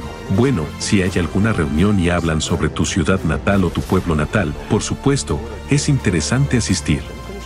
¿Y por qué no? ¿Y por qué no hablar con estas personas de ideas afines? ¿Verdad? Así que es normal, es natural. Esto ocurre generalmente en casos raros cuando una persona busca el amor de otra persona, mientras que la mayoría, como en una vieja película, estoy, dice, caminando y los hombres están cayendo y cayendo como apilados. Voy caminando por la calle tan hermosa y todos los que se acercan se aturden y los que son más débiles están cayendo, cayendo, cayendo, amontonándose en pilas por sí mismos. Así. Bueno, es la conciencia la que dice, seré tan hermosa que, Voy caminando y los hombres caen, caen apilados. Eso es la conciencia. Bueno, los hombres, al revés, que todas las mujeres se vean súper atraídas por ellos. ¿Y para qué necesita a todas las mujeres? ¿Se lo ha preguntado a sí mismo? ¿Qué vas a hacer con ellas? Y aquí ya es, todo es mío, todos me quieren. No, yo amo, claro. Nadie quiere amar ni dice, yo amo. Todo el mundo quiere ser amado. Por las personas, por Dios. Pero, ¿dónde estás tú? ¿Dónde está tu amor? Pero hasta que la persona aprenda a amar, es decir, hasta que la persona misma se convierta en la fuente de estas fuerzas espirituales, las fuerzas de Alá, caminará en círculos y escuchará a sus artistas. Es decir, la persona se extraviará. ¿Por qué ocurre esto? En primer lugar, porque en la infancia se nos enseña a hacer lo correcto, a no hacer ciertas cosas. No hagas esto, no es bueno, no hagas aquello, no es bueno. Y esto lo puedes hacer, es bueno. Eso es lo que nos enseñan. Y no se nos enseña lo que hay detrás. Es decir, qué hay detrás de lo que nos hace hacer esto o aquello. Incluso de niño, al hacer cosas que no son buenas. ¿Qué hay detrás? Detrás está precisamente el pensamiento, que no generamos, sino que lo percibimos. Y estos pensamientos nos hacen obrar y actuar mal con los demás, incluso con nosotros mismos. Nos hacen cometer ciertas acciones que a menudo nos dañan. Además, después nosotros mismos pagamos por ellas. Así es como funciona nuestra conciencia. Si en la infancia nos enseñaran a vigilar nuestros pensamientos, a controlarlos, a no aceptar lo que es malo, y si nos dijeran cómo hacerlo, entonces en la vida adulta tampoco cometeremos errores. No nos esforzaríamos en buscar a los que nos quieren, sino que realmente amaríamos a los demás, amaríamos la vida, amaríamos a Dios, nos amaríamos unos a otros. Y el mundo sería totalmente diferente. Esto es banal, esto es simple. Es realmente sencillo. Pero para que esto tan sencillo se convierta en una realidad, en una realidad para todos, todos los que entienden esto, los que les importa, los que realmente les importa, deben realizar un enorme trabajo duro. Las religiones existen desde hace miles de años. Durante el mismo número de años han existido guerras, y durante el mismo tiempo han existido los crímenes y las malas acciones. Y durante otros tantos años las mejores personas hacen daño a sus familias y amigos con mucha frecuencia. ¿Por qué ocurre esto? Porque, perdón, como humanos, estamos manipulados por lo que se ha llamado demonios desde el principio de los tiempos. ¿Y por qué demonios? ¿Y qué es un demonio? Y aquí, por supuesto, sería interesante remontarse a la antigüedad cuando estas expresiones aparecieron por primera vez y lo que significaban. Un demonio significa una parte integral del hombre, es decir, la parte animal del propio ser humano, el demonio. Si desde la infancia las personas entendieran que tienen un ángel y que tienen un demonio, y se pusieran del lado del ángel, si se educaran entendiendo que el demonio los llevará eventualmente a la tumba, no les dará la vida, no les dará la libertad, se librarían de él ya en la infancia. Había una expresión interesante en la antigüedad. Si se traduce, digamos, en nuestra lengua moderna, sonaría aproximadamente así. Una persona libre sigue siendo libre incluso en la cárcel, mientras que un esclavo de su conciencia sigue siendo esclavo incluso en libertad. Hay un punto que no entiende la gente, cómo comunicarse sin quejas y sin ofensas. Una mujer escribió una pregunta, ¿cómo puedo estar junto a mis parientes que me provocan alguna ofensa, alguna emoción mala? Es decir, su conciencia acusa a una persona de algo. Y como escucha a su conciencia, se ofende. Bueno, de hecho, es muy simple. En una familia o donde quiera que esté una persona, la materia siempre está tratando de dominar otra materia. No existe el caso de que cuando dos animales se encuentran puedan existir en paz. Siempre alguien obedece a alguien más y la resistencia continúa constantemente.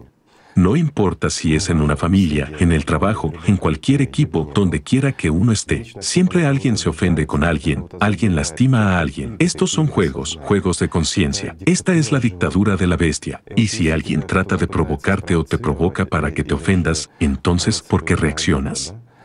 Una simple pregunta. ¿Y quién reacciona dentro de ti? Un ángel no reaccionará. Es el animal el que reacciona ante la reacción de otro animal.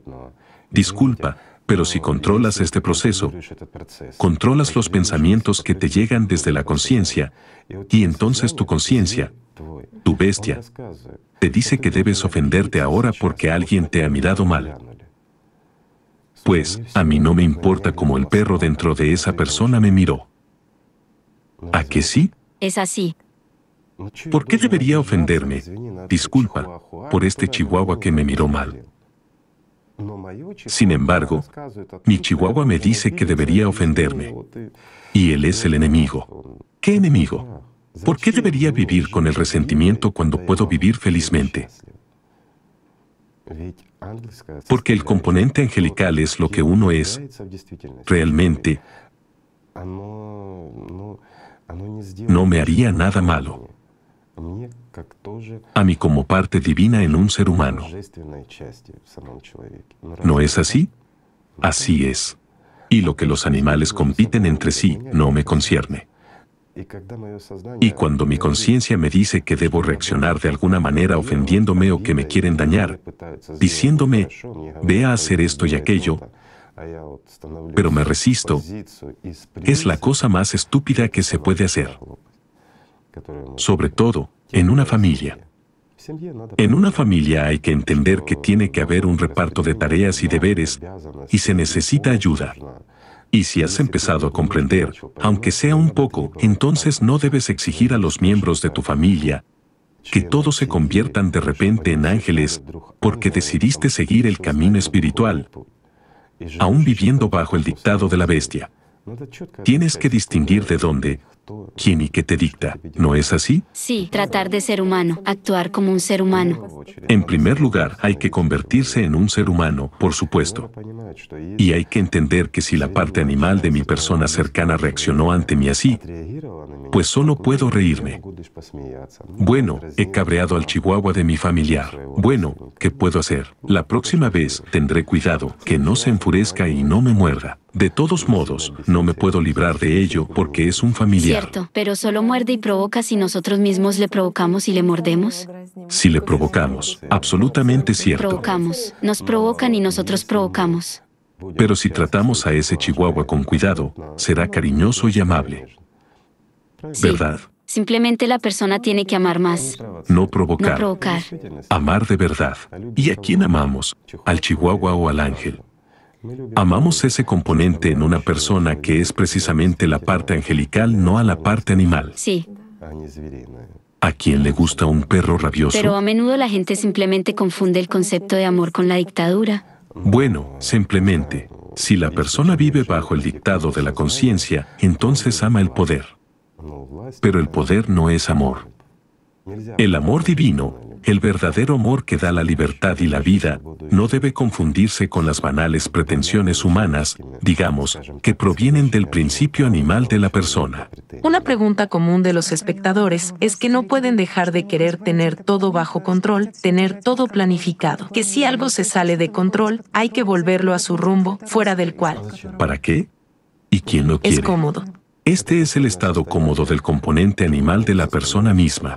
El perrito dentro de la persona está cómodo así, que todo esté en orden, el cuenco está en su sitio y el hueso está en su sitio, para que todo sea como él quiere. Lo siento, las personas vivas están alrededor, están viviendo, todo está cambiando, vive con sencillez. Esta sensación de control es Lo más importante es entender y distinguir lo que viene de la persona y quien manda en ella. Si una persona está bajo la dictadura del animal, pues el animal siempre será agresivo.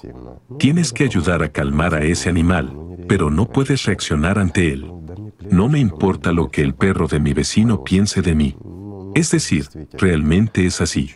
¿Para qué voy a provocarlo? ¿Sí? Esto es. Sí, también hay otra pregunta. ¿A dónde se gasta la atención valiosa de una persona?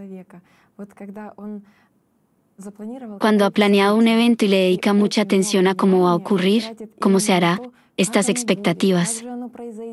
Hemos respondido a estas preguntas más de una vez. En realidad, la persona desea y su conciencia la lleva a estimar y calcular. Es una especie de magia, ¿no? La involucra en este juego. Ya sea un evento o una reunión con alguien, estos artistas en la cabeza empiezan a planificarlo, a actuar. ¿Quién dijo que a quién? ¿Pero qué te importa? Ya sabes lo que hay que hacer. Son los juegos. Los juegos son entretenidos como las telenovelas, ¿no? Bueno, sí. que atraen la atención y hacen que una persona haga cualquier estupidez. Nos sentamos y escuchamos a estos perros ladrando dentro de nuestras cabezas en lugar de En lugar vivir, de actuar. en lugar de de amar y ser feliz, en vez de levantarnos, ir y hacerlo. Después de todo, es menos costoso Por que lo que supuesto. vas a gastar, además gastar sin parar. Pero ¿qué necesita la conciencia? Que toda la atención se ponga en ella, como cualquier animal. Por eso he puesto un chihuahua como ejemplo, porque cualquier animal llama la atención sobre sí mismo. Es muy celoso si le prestas atención a alguien más. Incluso un perro de compañía te morderá, ladrará, correrá bajo tus Para pies atraer la atención. para que lo tomes en Por supuesto, si se trata de un perro pequeño y un perro grande también llama la atención, solo que no puedes tomarlo. Pero cada uno cría el animal que quiere, ¿no? Sucede que la gente anda con los elefantes. También se habla de que la gente a menudo no entiende cómo ha llegado a la situación cuando se prometen a sí mismos que ahora habrá un cambio en mi interior, que nunca más guardaré rencor a alguien. Lo he entendido todo. Sí, y en un momento, en ese mismo instante, no entienden cómo ya se han encontrado en la situación exactamente opuesta ahí. Y olvidaron todo lo que habían Sí, prometido. y surge una desconfianza interna hacia uno mismo. ¿Quién es esta persona que prometió? Planeé hacer las cosas de forma diferente, pero de hecho ya obtuve algún resultado al realizar esta acción. ¿Y quién actuó realmente? ¿Y qué es lo que hay que hacer en tales casos? Es decir, da lugar a algunos. Nada. Solo hay que entender que si en tu cabeza los artistas hacen el trato entre sí en algo, entonces todo esto es una mentira. Ya. Si tú como ángel realmente elegiste controlar a tu animal, entonces no lo sueltes. Si capturó tu atención, entonces ponle un collar muy apretado y acorta la cuerda. Sosténlo fuerte, más fuerte. Y todo se pone en su sitio. Muy sencillo. Ten el control y no dejes que tu mente te manipule. Si trata de calcular a largo plazo, con años de antelación, y te cuenta que vas a practicar, trabajar en ti mismo, que todo entendiste, entonces es la conciencia que lo entendió todo. Está de acuerdo contigo y así te tranquiliza, pero enseguida te engañará.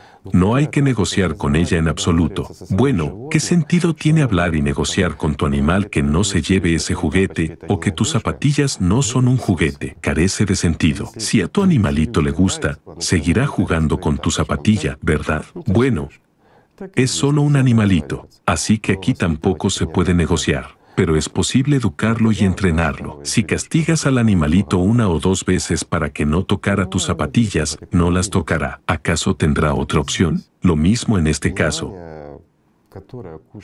La atención con la que se alimenta tu conciencia es importante para ella, pero también es importante para ti como personalidad. Si la gastas no en lo espiritual, no para aumentar amor, no para crear, sino en cosas vanas e inútiles, es como desperdiciar el dinero de tu sueldo que te han asignado para un mes en alguna tontería. Es un ejemplo sencillo. ¿No? Por ejemplo, recibiste tu sueldo y fuiste de compras, pero no compraste comida para tu cuerpo ni ropa para ti, sino comida para los animales. Saliste y les diste de comer de inmediato. ¿Tiene sentido esto o no? Eso no tiene ningún sentido. Y luego tratas de sobrevivir durante un mes. Bien, sobreviviste durante un mes de alguna manera, pero si haces lo mismo el próximo mes, lo siento, así no vas a durar mucho, ¿no es cierto? Sí. Y entonces es cuando, mientras una persona está aquí y entiende que este mundo tridimensional es una existencia infernal, hay una especie de ímpetu en su interior que le impulsa a sentir y vivir de verdad. Pero en cuanto entra en contacto con el mundo espiritual, al menos la primera vez, el primer pensamiento de la conciencia sobre que se siente mejor, que está bien, le detiene. No necesita más. Sí, es decir, La conciencia siempre engaña, especialmente si uno obtiene la primera experiencia de comunicación con el mundo espiritual, el primer contacto. Es una gran cantidad de destellos de sentimientos. No se les puede llamar de otra manera, ¿sí? Esto, de hecho, afecta a la conciencia también, porque la conciencia capta gran cantidad de energía. Es una especie de euforia para ella también. Inmediatamente trata de capturarla. ¿Qué captura? Captura la atención empezando a ponerse de tu lado, a seguirte el juego. Enseguida intenta explicar todo, aclarar lo que sintió la persona e inmediatamente lo sustituye todo. Y luego pondrá en duda eso mismo. Y finalmente, negará y dictará sus propias cosas. Pero eso solo ocurre cuando la bestia controla al ángel. Si ángel se mantiene firme, por mucho amor que genere y reciba a cambio, no le será suficiente mientras esté aquí hasta que se fusione y forme parte de ese océano. Es natural, es simple. Y cuanto más, digamos, uno entra en contacto con el mundo espiritual, más a menudo y más estrechamente lo hace, más la conciencia trata de sacarlo de este estado, porque para ella es mortal. Comprende su destino mortal y el proceso de supervivencia y el instinto de supervivencia, digamos así, la hace actuar. También existen errores en el trabajo sobre uno mismo, en cómo cambiar su vida. La gente dice, comenzaré la vida desde cero. Eso es imposible. Hemos hablado de esto más de una vez. Cuando una persona entra en el camino del servicio, se da cuenta de que el pasado se ha ido, y en el futuro se compromete a una nueva vida, una vida de servicio. Y por eso una vez, hace tiempo, ya hemos hablado de ello en una transmisión, empezaron a copiar, a crear monasterios y similares, imitando a la gente que era realmente espiritual. Las personas toman un nombre diferente, rezan mucho, actúan mucho, pero viven según los mismos patrones. Y supuestamente han cambiado algo. Hasta que no hayas superado tu conciencia, nada cambiará. Ella jugará, llevará máscaras de un santo, pero en realidad la persona seguirá con los problemas. Es decir, lo que busca en lo externo. En lo Quiere externo. cambiar su lugar de residencia, quiere mudarse, Quiere cambiarlo todo. cambiar, sí. modificar, pero al hacerlo, Y es entonces cuando cambiará algo. En realidad nada cambiará. No puedes escapar de la conciencia, siempre está contigo. bueno, sí. Son algunas emociones fugaces de alegría, emociones. La conciencia te susurra que si tú rápidamente, A eso me refería. La conciencia sustituye la percepción emocional elevada por las sensaciones, por estos impulsos sensoriales, sí, pero luego te los quitará y te creará tristeza. ¿Por qué? Porque te dejaste llevar por ello. Digámoslo simple, la verdadera percepción emocional la has cambiado por unas sensaciones vívidas. Pusiste el poder de la atención en una sensación vívida, una oleada, la ligereza de tu cuerpo, es decir, empezaste a vivir lo material. Así que te convertiste en qué? Una bestia. Eso es todo. Y la bestia es bestial. Si hoy se regocija, mañana te destrozará. Y para que esto no ocurra, hay que ser siempre un ángel y estar por encima de cualquier cosa material. Y entonces todo es sencillo. Tú dicta. mantenerse en la profundidad. Y lo más fácil es escuchar lo que te dice tu conciencia. Te dice, no hagas eso, pero tú hazlo si te parece bien. Te dice, deberías estar triste, pero tú alégrate. ¿Por qué debería estar triste? Lo siento, si este animal, digamos, perro, Chihuahua quiere que yo esté triste, ¿debo estar triste? ¿Por qué un chihuahua en mí quiere que me ofenda contigo, por ejemplo? Bueno, ¿para qué? Para molestar a tu chihuahua. Y empezarán a ladrar entre ellos. ¿Qué tiene que ver eso con nosotros? Bueno, ¿no es así? Muy bien, si tienes un chihuahua. Pero ¿qué pasa si tienes un oso? Pobre de mi chihuahua. ¿No? Sí, Lo mismo le digo que es lo ellos. que ocurre en la vida. ¿Por qué mencioné un chihuahua? Porque es una raza que no conoce límites. Puede atacar fácilmente a un oso, a un elefante, a cualquiera. Al igual que la conciencia humana, no conoce Sí, límites. también hay un punto que la gente escucha y entiende que alguien puede hacer algo, que alguien ha alcanzado resultados en el desarrollo espiritual, ha superado su conciencia o, al menos, la ha frenado. Pero ¿qué pasa? Bueno, surge el no puedo, la desconfianza. Bueno, eso es lo que dice la Ya conciencia. sabe, la última. ¿Quién no lo cree? La conciencia no Sí, cree. es la última gota, no me lo creo. ¿Quién está sembrando estas dudas? Todos son juegos de la conciencia, porque la conciencia te dirá que no lo lograrás, sí, que no puedes hacerlo, si eres un inútil, no lo hagas y no pierdas el tiempo. Sí, eso es lo que creen, pero sí, pueden hacerlo. Ellos son santos, pero ¿quién eres Sí. tú? De verdad, ¿quién eres? Tú eres el ángel. Solo tienes que entender quién eres. ¿Estás vivo o Y muerto? entonces uno quiere, siente, parece estar listo, pero su mente aún le convence en algún momento de que Ella debe Sí, convencer. que eso no funcionará. Es como si te incitara a tomar posición contraria. Sí. Si ahí ha funcionado, aquí no funcionará. Sí. Si allí se dice una cosa, entonces aquí a priori es lo contrario. Sí, es decir, es como una exclusión mutua. Simplemente al creerle. Es decir, si ahí hay un más, entonces tengo un menos. Constantemente hay dos lados opuestos. Es decir, no hay una comprensión universal a través de los sentimientos. No hay la comprensión universal solo porque la conciencia siempre está del lado, digamos, no angélico.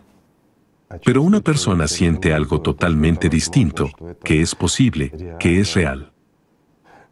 Y mientras, digamos, duda, mientras está poco desarrollada espiritualmente, esos momentos ocurren en ella. Pero si esos momentos ya surgen en una persona, diré así, ya es en parte una victoria, porque ya se da cuenta de que, disculpe, no es una bestia.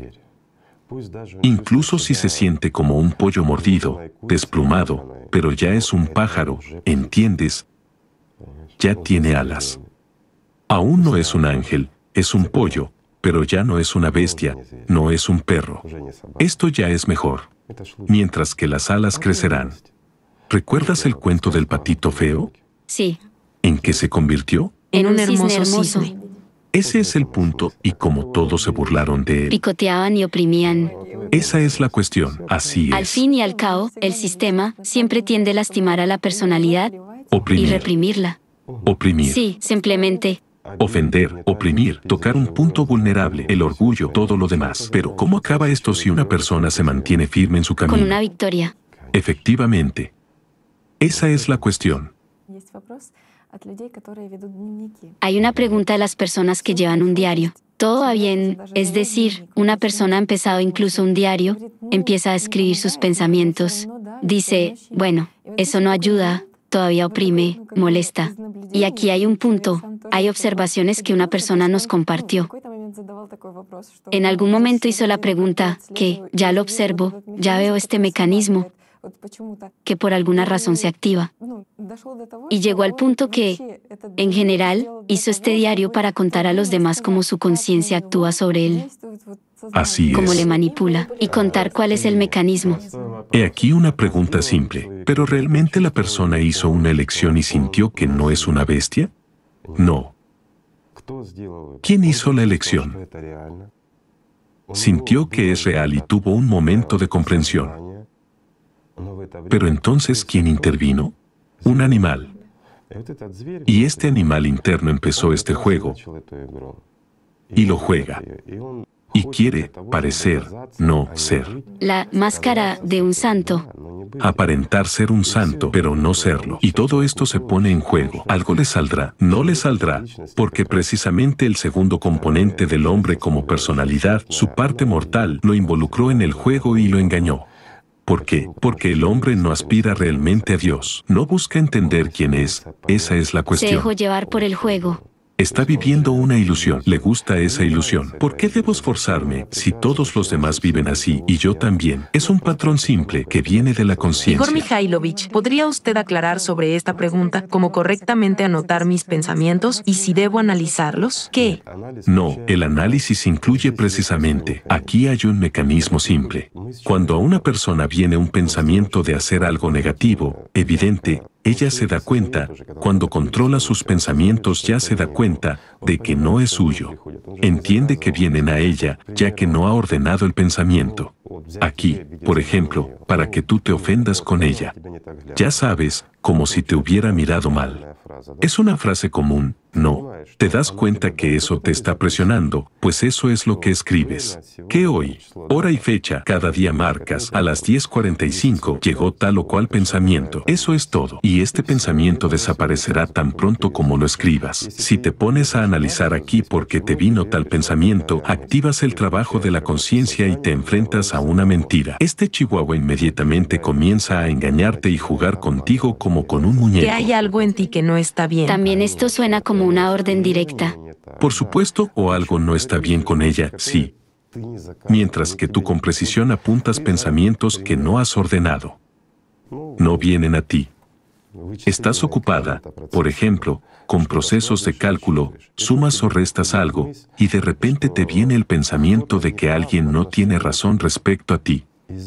Disculpa, ¿qué hace ahora tu conciencia? Calcula alguna raíz cuadrada de lo que sea. Y de repente te viene el pensamiento de que alguien te trató mal. ¿Para qué necesitas esto ahora? ¿Por qué tu conciencia, en lugar de hacer estas cuentas, empieza a manipularte y a provocarte para algo? ¿Es esto la libertad de pensamiento? No. Precisamente esto es lo que hay que escribir. ¿Entiendes? Se te ocurrió tal pensamiento. ¿Por qué llegó en este momento en particular? ¿Por qué en lugar de obligarla y mantener tu conciencia con una correa apretada, haciendo que trabaje, aflojaste esa correa, entiendes? Y en ese momento, cuando la aflojaste, te distrajiste con algo y prestaste más atención, digamos, no a los procesos espirituales internos, sino a las cosas materiales. Y tu conciencia obtuvo un cierto grado de libertad, y de inmediato comenzó a bombardearte con caos. Este es un ejemplo simple, como, por ejemplo, se instala un antivirus en un ordenador. Tan pronto como se debilita, inmediatamente comienzan a mandarte basura, ¿verdad? Bueno, realmente es así. Sí. También existe una comprensión errónea que cuando uno comienza a dedicarse a lo espiritual, entonces comienza a culpar de sus problemas, de todo lo que le sucede mal al hecho de que ha comenzado a dedicarse a lo espiritual. Bueno, diré así, si una persona empieza a dedicarse a lo espiritual, entonces tiene razón en culparse a sí misma. Lo espiritual hay que vivirlo, mientras que dedicarse uno puede al deporte o a otra cosa. Pero si se dedica a lo espiritual, es la conciencia la que se dedica. La dedicación implica una afición temporal. No se puede ser temporalmente aficionado a la vida. Por supuesto, la mente va a jugar si hay tal patrón. Y la persona no miente cuando escribe esto. Dice, ahora me he dedicado al desarrollo espiritual. Incluso por esta frase, sin conocerle, sin escuchar nada, se entiende que la conciencia comenzó un juego con él. ¿Por qué? Porque el hombre tuvo un arrebato espiritual. Experimentó esta necesidad de libertad y amor y sintió sintió que es posible, sintió que no es un animal, sintió que él es más, que efectivamente hay una parte del mundo espiritual dentro de él y que puede convertirse en este componente del mundo infinito. Y al mismo tiempo la conciencia reaccionó. Inmediatamente lo cargó de emociones, lo cargó de todo, le dio prácticas, mayormente provenientes de la conciencia. Así que tomó no una herramienta pura, pero incluso si es una herramienta pura, ¿qué diferencia hay? Le dio una herramienta, le dio todo y luego le culpó de todo. Entonces le distrajo y le dijo, bueno, te dedicaste a lo espiritual y mira, perdiste aquí, ahí y allí, qué gran pérdidas tuviste. ¿Y qué obtuviste? Disculpe, ¿qué se puede obtener en el mundo material de la libertad espiritual? Es una pregunta sencilla. ¿Qué esperabas? ¿Es esto la lámpara de Aladino? Pero si empiezas a vivir, a cada paso logras más vida, más amor, más felicidad, más comprensión. Hay más comprensión de la ilusión de este mundo material, de la dictadura a través de tu conciencia. ¿La dictadura de quién? ¿De Satanás? Sí. El que es llamado Satanás en las religiones y en todas partes. Y entenderás que eres dual, que hay tanto una parte de Dios como una parte de Satanás dentro de ti. Hay una parte viva y hay una parte mortal. Y la esperanza proveniente de la conciencia que algún día tu cuerpo vuelva a resucitar. Sobre esto se cuenta bien en la película Atlántida. Todo esto son cuentos de hadas. Nunca jamás lo que se ha destruido queda destruido. Como digo, lo primero con lo que realmente comienza el camino espiritual es el control de los pensamientos. No aceptes nada malo y se te dará lo bueno. No aceptes malos consejos, no aceptes la irritación, no aceptes odio, cualquier cosa que te oprima. No aceptes el mal humor. Todo viene del egoísmo. La gente dice depresión, pero ¿qué es la depresión? Es la forma más elevada de egoísmo, ya lo hemos discutido más de una vez. Inacción. Inacción, por supuesto. Y el ego. ¿Por qué te tumbas en un sofá y te quejas gimiendo que te sientes mal? Entonces, ¿te gusta? Entonces, lo disfrutas y vives de este modo. Bueno, ¿no es así? Sí, eso me recuerda cuando usted dijo, Pues deja de preocuparte por tu chihuahua y empieza a amar a la gente, a sus componentes angelicales. Es imposible amar a un animal. Puedes jugar, puedes respetar, pero, pero no eres un animal si has comprendido que estás vivo. Sí, es como en este caso, ¿cómo puedo recuperar esta inspiración cuando me despierto? Si esta pregunta viene de la conciencia, entonces no hay manera. Sí. De nuevo, necesitas la inspiración o la emoción que la siguió. Eso es todo. Sí, eso es todo. También hay una situación frecuente. Después de alguna catarsis o algunos problemas en la vida, la persona se pregunta cómo puedo volver a sentir y está buscando alguna solución específica para una situación concreta. Contéstenme, por favor. Cierto. Y está buscando con ayuda de la conciencia, ¿verdad? Sí, al menos. ¿Cómo puedo adquirirlo? Perdóname, puedes adquirir calcetines nuevos o una gorra. Eso sí puedes Una hacer. nueva respuesta, sí, un nuevo camino. Sí, pero ¿cómo es posible adquirir la vida? Solo trabajando, no hay otra. Simplemente hay que La conciencia no se conforma con la respuesta ya existente. O sea, esta pregunta. Quiere algo Sí, nuevo. quiero algo nuevo, quiero algo especialmente para mí. Tal vez esto no se aplica a mí. Este mismo tema de que, después de todo, soy diferente comparado con esa persona. Somos distintos. Por supuesto, diferente. Esta sí. situación para otra persona es buena, pero en mi caso probablemente se necesite algo más. Pero mi caso es particular porque mi vida es más Sí, complicada. yo tengo más grandes dificultades. Sí, me agobia tanto, pero soy tan, soy tan espiritualmente fuerte que incluso tengo miedo de hacer daño a la gente. Por Bueno, lo tanto, probablemente no haré nada. Por supuesto, seguiré siendo un perro. Bueno, si quieres vivir como un perro, vive así. ¿Quién te lo impide? A nadie le importa. No hay que buscar nuevas soluciones, nuevas formas, cuando en todas las situaciones, la forma de volver a los sentimientos es siempre la misma. La La elección. elección del amor. Simplemente la elección. Y de nuevo, ¿a qué hemos vuelto? A la notoria elección. La elección y el amor. Elige el amor y serás feliz. Y si eres infeliz, entonces, disculpa, eres un perro. ¿No es así? Así es. Bien, en otras palabras, no importa cómo lo mires, si estás en la pena, en la miseria o en autocrítica, si te atormentan los pensamientos, significa que te gusta esto. Significa que eres parte del mundo animal y lo financias. Vive así, siéntete bien si te gusta esto, si criticas a todos, si eres el único así en este mundo. Bueno, si te gusta ser así, es tu elección. Pensemos, ¿por qué deberíamos preocuparnos por esta persona o tratar de hacer algo por ella? ¿Por qué? No, es. Entonces, ¿qué es la verdadera libertad?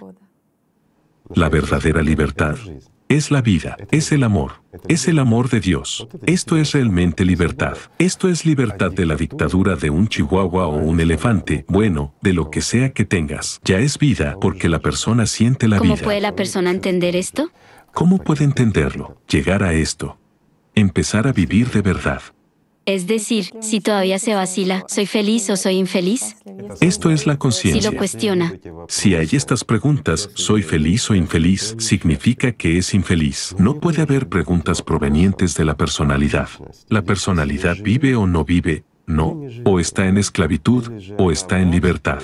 Sí, por la libertad hay que luchar, sí, hay que superar un camino difícil. Rechazar todo lo malo ya es oponerse, ya es defender al ángel. Cuando eliges el bien, eliges el amor, eliges sentir, cuando eliges la vida o simplemente eliges la positividad. Todo empieza con lo positivo. La conciencia dice, todo está mal, pero tú respondes, no quiero tener ese pensamiento. Quiero ver cosas buenas, quiero que todo sea bueno. Dice, ¿cómo puedes ver lo bueno? Mira, hay maldad por todas partes.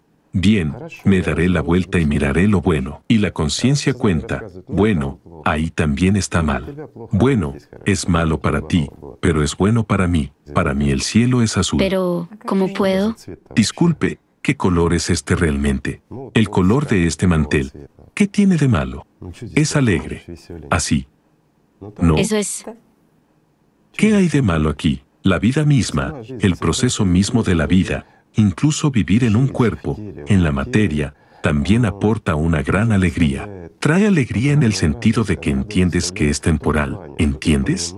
Esto ya es maravilloso, ya es estupendo. Y el hecho de que haya algo más grande más allá, y puedes lograrlo. Bueno, ya lo has logrado si te has dado cuenta de ello. Esto ya es mucho. Mientras la conciencia molestará todo el tiempo, durante todo el camino. porque es la conciencia. Es un mediador entre el mundo mortal y el mundo vivo, es decir, entre un ángel y una bestia. ¿Cómo puede ser de otra manera? ¿Cómo comunicarse con las personas para las que todo está mal? Digamos que no hay gente para la que todo es malo. Es malo para sus animales. Pero tú comunícate con el ángel. Si te ves obligado a comunicarte con un animal en el trabajo o en la vida cotidiana, pues comunícate, pero entiende con quién estás hablando. Es el sistema, es la bestia. Bueno, ahora mismo manda al pollo desplumado. ¿Qué vas a hacer? Puedes sentir pena por el pollo. Sí, si puedes ayudarle, ayúdale. Si no, mejor quédate callado, pues esta es su elección. Igor Mikhailovich, y cuando, mientras se comunican dos conciencias, tiene lugar el diálogo entre la personalidad y otra personalidad al nivel de los sentimientos, como se despierta. Espera, mientras dos conciencias se comunican, el diálogo de la personalidad y la personalidad. Bueno, las conciencias se comunican por separado. Ahora mismo, en este momento, mientras aclarábamos tu pregunta, ¿entre quién tuvimos la comunicación? Entre las conciencias, sí, ¿por qué? Porque tratamos de reformular o comprender tus frases. Esto es normal. Esto es un lado. Ellas escuchan, entienden, analizan. Pero hay otra percepción, la percepción a través de los sentimientos. Habla de otra cosa. Y este diálogo interno, por alguna razón, no tuvo nada que ver con nuestra conversación de hoy. Pero esa no es la cuestión. Una cosa no interfiere con la otra. ¿No es así? Lo es. ¿Cómo explicarlo a la gente que no lo conoce? ¿Para qué lo necesitan? Una pregunta simple, para que contara a un niño que va a primer curso en qué consiste un neutrino, ¿verdad? Si hasta la fecha mucha gente no sabe realmente lo que es un neutrino. Y le diremos eso a un niño que va a primer grado, que, lo siento, ni siquiera conoce bien el alfabeto. ¿Para qué? Si lo necesita, lo encontrará lo estudiará y lo aprenderá. Pero tal vez así, su personalidad respondería más rápido. No la personalidad, es la conciencia la que se interesará por esto como por la magia. ¿Entiendes? No habrá nada interesante. Y la magia atrae algunos superhéroes, superpoderes. No hay superpoderes ni superheroísmo, todos son cuentos de hadas. Lo que se manifiesta como efecto colateral, bueno, es inaceptable para esta tridimensionalidad, pero es absolutamente aceptable allí en la vida. Una cosa no interfiere con la otra. En cuanto al desarrollo de la personalidad, ya hemos tocado estos temas. Pero el hecho de que una persona piensa que desarrolla su personalidad y hace algo como aprender idiomas, estudiar o dedicarse a algo. Es correcto, diré así, es maravilloso. Si una persona piensa que se está desarrollando como personalidad, el concepto de personalidad está distorsionado en el entendimiento común. El componente angelical, es decir, el ser humano es una personalidad, el componente animal es su conciencia mortal. Esto es una comprensión simple y clara, blanco y negro. No hay otro tercero, que es gris. Pero en el entendimiento humano ordinario, cuando todo se percibe bajo el dictado de la conciencia, la personalidad es percibida como la conciencia, ese yo superficial que supuestamente uno percibe que es no. Y al desarrollarme como personalidad, significa desarrollarme como chihuahua. Puedo crecer, digamos, hasta convertirme en un animal más grande, un pequinés, por ejemplo, sí, porque pesa un par de kilos más. Bueno, en plan, aprendo idiomas. El hecho de que la conciencia aprenda idiomas es genial, debe hacer esto, pero tiene que ser un poco diferente. Si para tu trabajo necesitas aprender chino, inglés, francés, no importa, otro idioma, es muy fácil de hacerlo. Tú, como personalidad, le ordenas y ella cumple. Cuando empieza a quejarse y no cumple, dejas de alimentarla, es decir, reduces el suministro de tu atención. Entonces, con mucho gusto, igual que un gato hambriento comienza a comer cebollas, empieza a aprender chino. Todo es muy sencillo. ¿Por qué? Porque el trabajo lo requiere, ya que es necesario que aprenda. No debe andar en libertad, tu conciencia debe hacer lo que es necesario. Algunos dirán, ¿y los procesos creativos? Maravilloso, genial, simplemente fantástico. Lo mismo ocurre con toda la creatividad. Si no tuviéramos estas técnicas, no conoceríamos a Bartini Tesla. Podría darnos hombres durante mucho, mucho tiempo. Estas son las personas que tenían las habilidades primarias. Por cierto, esos dos hombres, una vez os hablamos de ellos, estudiaron las mismas técnicas prácticamente en la misma institución en su infancia. Si no hubieran aprendido eso, pero, desafortunadamente, eligieron lo material, no lo espiritual. Pero si no lo hubieran conocido, no se habrían convertido en quienes se han convertido. De hecho, hicieron avanzar la evolución muy rápidamente de forma revolucionaria, digamos. Sí. Pero sería mejor si se hubieran hecho fuertes espiritualmente. Desarrollados espiritualmente. Por supuesto. Es mucho más valioso, además es eterno. ¿Qué tecnológicamente? El logro de la vida. Bueno, este es un gran ejemplo como respuesta a los que dicen y que hay de la creatividad. Así es como se hace posible la creatividad. La conciencia funciona dentro de los límites necesarios, pero no debe dictarte, como a personalidad, lo que debes experimentar y lo que debes hacer, y lo que debes percibir o no percibir, con quién ofenderte, a quién mirar mal, y similares. Hay una pregunta sobre la acción y la inacción. Cuando la conciencia ataca a la personalidad y la personalidad en este momento, bueno, uno no comprende que es una personalidad y no actúa, en el sentido de aceptar este ataque, aceptar lo que se le ha impuesto. Significa que no hay ataque. Entiendo que es la gente la que hace preguntas y tú me las estás repitiendo, pero aquí se confunden. Una persona que no se da cuenta que es una personalidad no puede experimentar el ataque del principio animal. Sí. ¿Entiendes? La conciencia empieza a dividirse, a singularizar una parte de su proceso mental como una especie de personalidad, forma uno de sus pequeños yo y comienza a defenderse. Estos son juegos de los actores en tu conciencia. Uno se pone la máscara de tu personalidad, el otro se pone la de una bestia feroz. Como un mal actor y un buen actor. Y empiezan a actuar frente a ti. Sí, he aquí un ejemplo sencillo para que la gente sepa distinguir este juego. Ves a dos artistas actuando en tu cabeza. Tú eres el que está sentado entre el público. Precisamente tú eres la personalidad. Es la misma conciencia en ti se divide fácilmente, como una imagen de ordenador. Sí, puede dividirse en tantas partes como se quiera, y de la misma forma la conciencia se divide en cualquier cosa, y simplemente, por decirlo amablemente, te engaña. Bueno, sí. También hay una pregunta, ¿cómo tengo que reaccionar yo como personalidad? ¿A qué? Es decir, ¿cómo debo actuar cuando me Simplemente prohibirle hacer tonterías. En primer lugar, como personalidad o para entender la ¿En personalidad. qué consiste la acción de la personalidad? La acción de la personalidad es precisamente en este momento hacer venir pensamientos sobre algo bello, algo maravilloso, sobre el hecho de que la vecina, oh, tienes ojos oscuros, tiene hermosos ojos oscuros. ¿Qué más tenemos? Bonitos vestidos.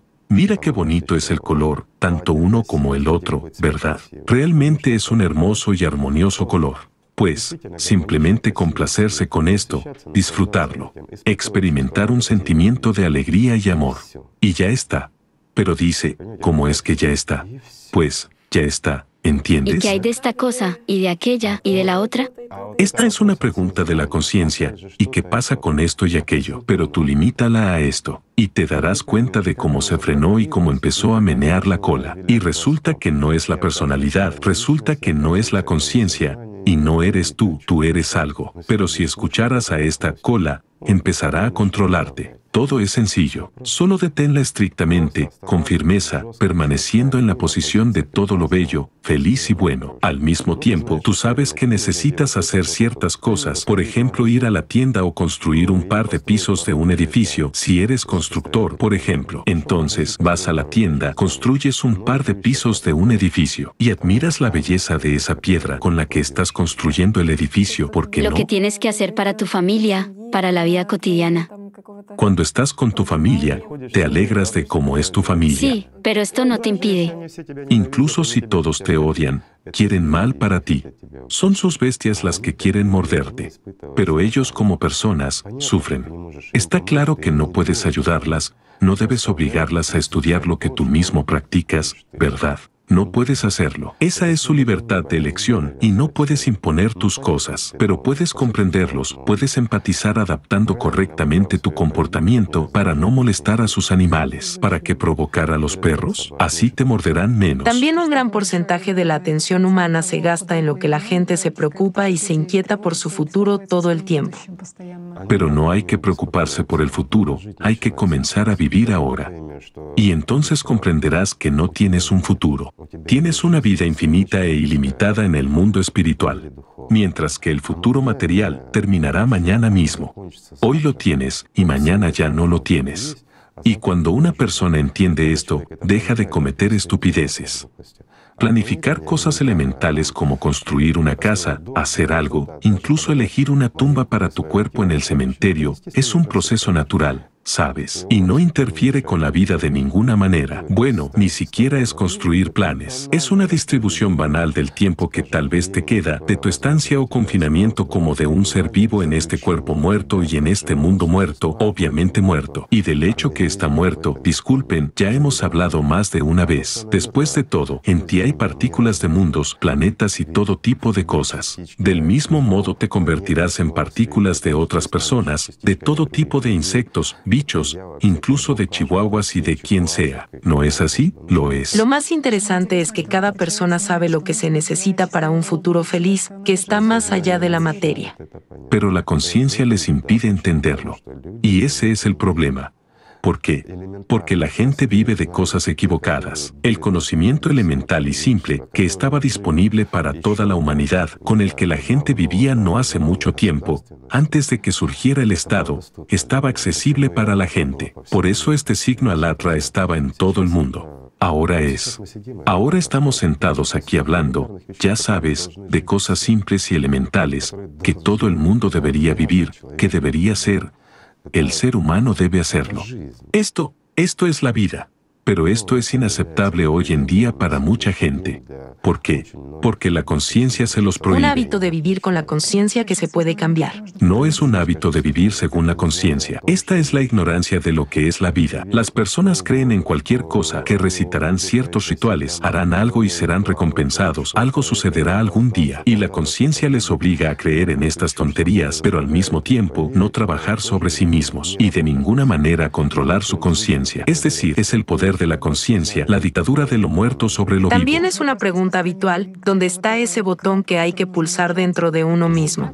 El botón existe, repito, y es muy sencillo. Ese botón se llama la atención, y precisamente la distribución de la atención es la pulsación del botón. Te dice, es malo, y tú dices, no quiero lo malo, que sea bueno. Y se puede mantenerla. Eso es todo. Tu conciencia te dice, aunque sea junto con tu médico, que vas a morir mañana. Ese es su diagnóstico. Entonces surge el pánico o resignación o algo más. O puedes decir, bueno, eres tú el que va a morir. ¿Mañana? Bien.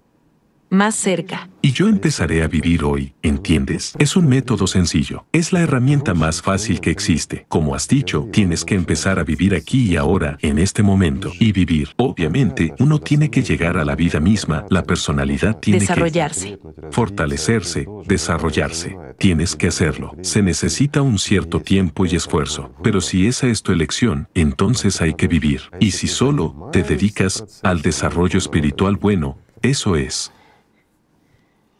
Puedes dedicarte toda tu vida, ¿verdad? Todo es sencillo. También hay otra pregunta. Una persona no puede perdonarse a sí misma, es decir, algo pasó en su vida, es decir, sobre las oportunidades perdidas. No, no, esto no es cierto. Todos estos son juegos de la conciencia. Una persona no puede perdonar algo o no puede hacer otra cosa. ¿Entiendes? Todo esto son formas de egoísmo, todo esto son juegos de conciencia de ese chihuahua. ¿Qué más me da que gire el rabo o el hocico, que se ponga de lado o de espaldas? Todos estos son juegos de un animal. O vives y todo es maravilloso, o no vives y tienes muchos problemas. No puedes perdonarte a ti mismo, no puedes perdonar a alguien. ¿Quién no puede perdonar? ¿Quién juega? La conciencia juega. El animal juega. Da valor al tiempo pasado, privándote del futuro. Bueno, si así es como quieres existir, es tu elección, pero es tu chihuahua el que te manda. Sí, es que muchas veces las personas se obsesionan con sus problemas que les preocupan. No se obsesionan con nada. Son programas triviales que funcionan y comen su vida. Y mientras tanto son, perdón, como tomates que maduran para que alguien las coma. ¿No es así? Así es. ¿Por qué? Un simple y trivial malentendido. Una vez más, es la ignorancia de las cosas elementales, de las verdades elementales, que, por cierto, están escritas en todas las religiones, pero no se explican. ¿Por qué? Porque no lo conocen, lo han perdido, lo han olvidado. Porque, así ha cambiado el mundo a lo que tenemos ahora. De nuevo, si observamos el mundo globalmente, es realmente desagradable y horrible. En un momento en el que deberíamos unirnos y sentarnos juntos y pensar dándonos cuenta de que en un futuro próximo no habrá mucho espacio y territorio y hemos de sobrevivir de alguna manera desarrollando la tecnología, y tenemos que consolidarnos en paz y en una sola familia, estamos cada vez más divididos, no, y lo percibimos con normalidad como algo natural. ¿Por qué en el futuro, quién sabe, habrá problemas o no los habrá? Bueno, el clima cambiará y que por ahora está bien, y cuando cambie por completo, bueno, se nos ocurrirá algo y viviremos, pero no, entonces no podrás resolver nada. Así será. Bueno, ¿no es cierto? Sí, el sistema pospone todo para luego, y mientras tanto, ¿cómo? ¿Por qué he puesto este macro ejemplo? Porque tanto en el nivel micro como en el macro todo es fractal. El sistema funciona según unos patrones prescritos. ¿Crees que alguien en la Atlántida creía que iba a terminar? ¿O acaso no lo sabían? Porque así es exactamente como todo empezó a destruirse, y hasta que fueron completamente arrasados. Solo un pequeño número de personas pudo elegir una existencia normal, digamos mantenerse vivo, no, en una existencia normal, más bien, hacerse vivos.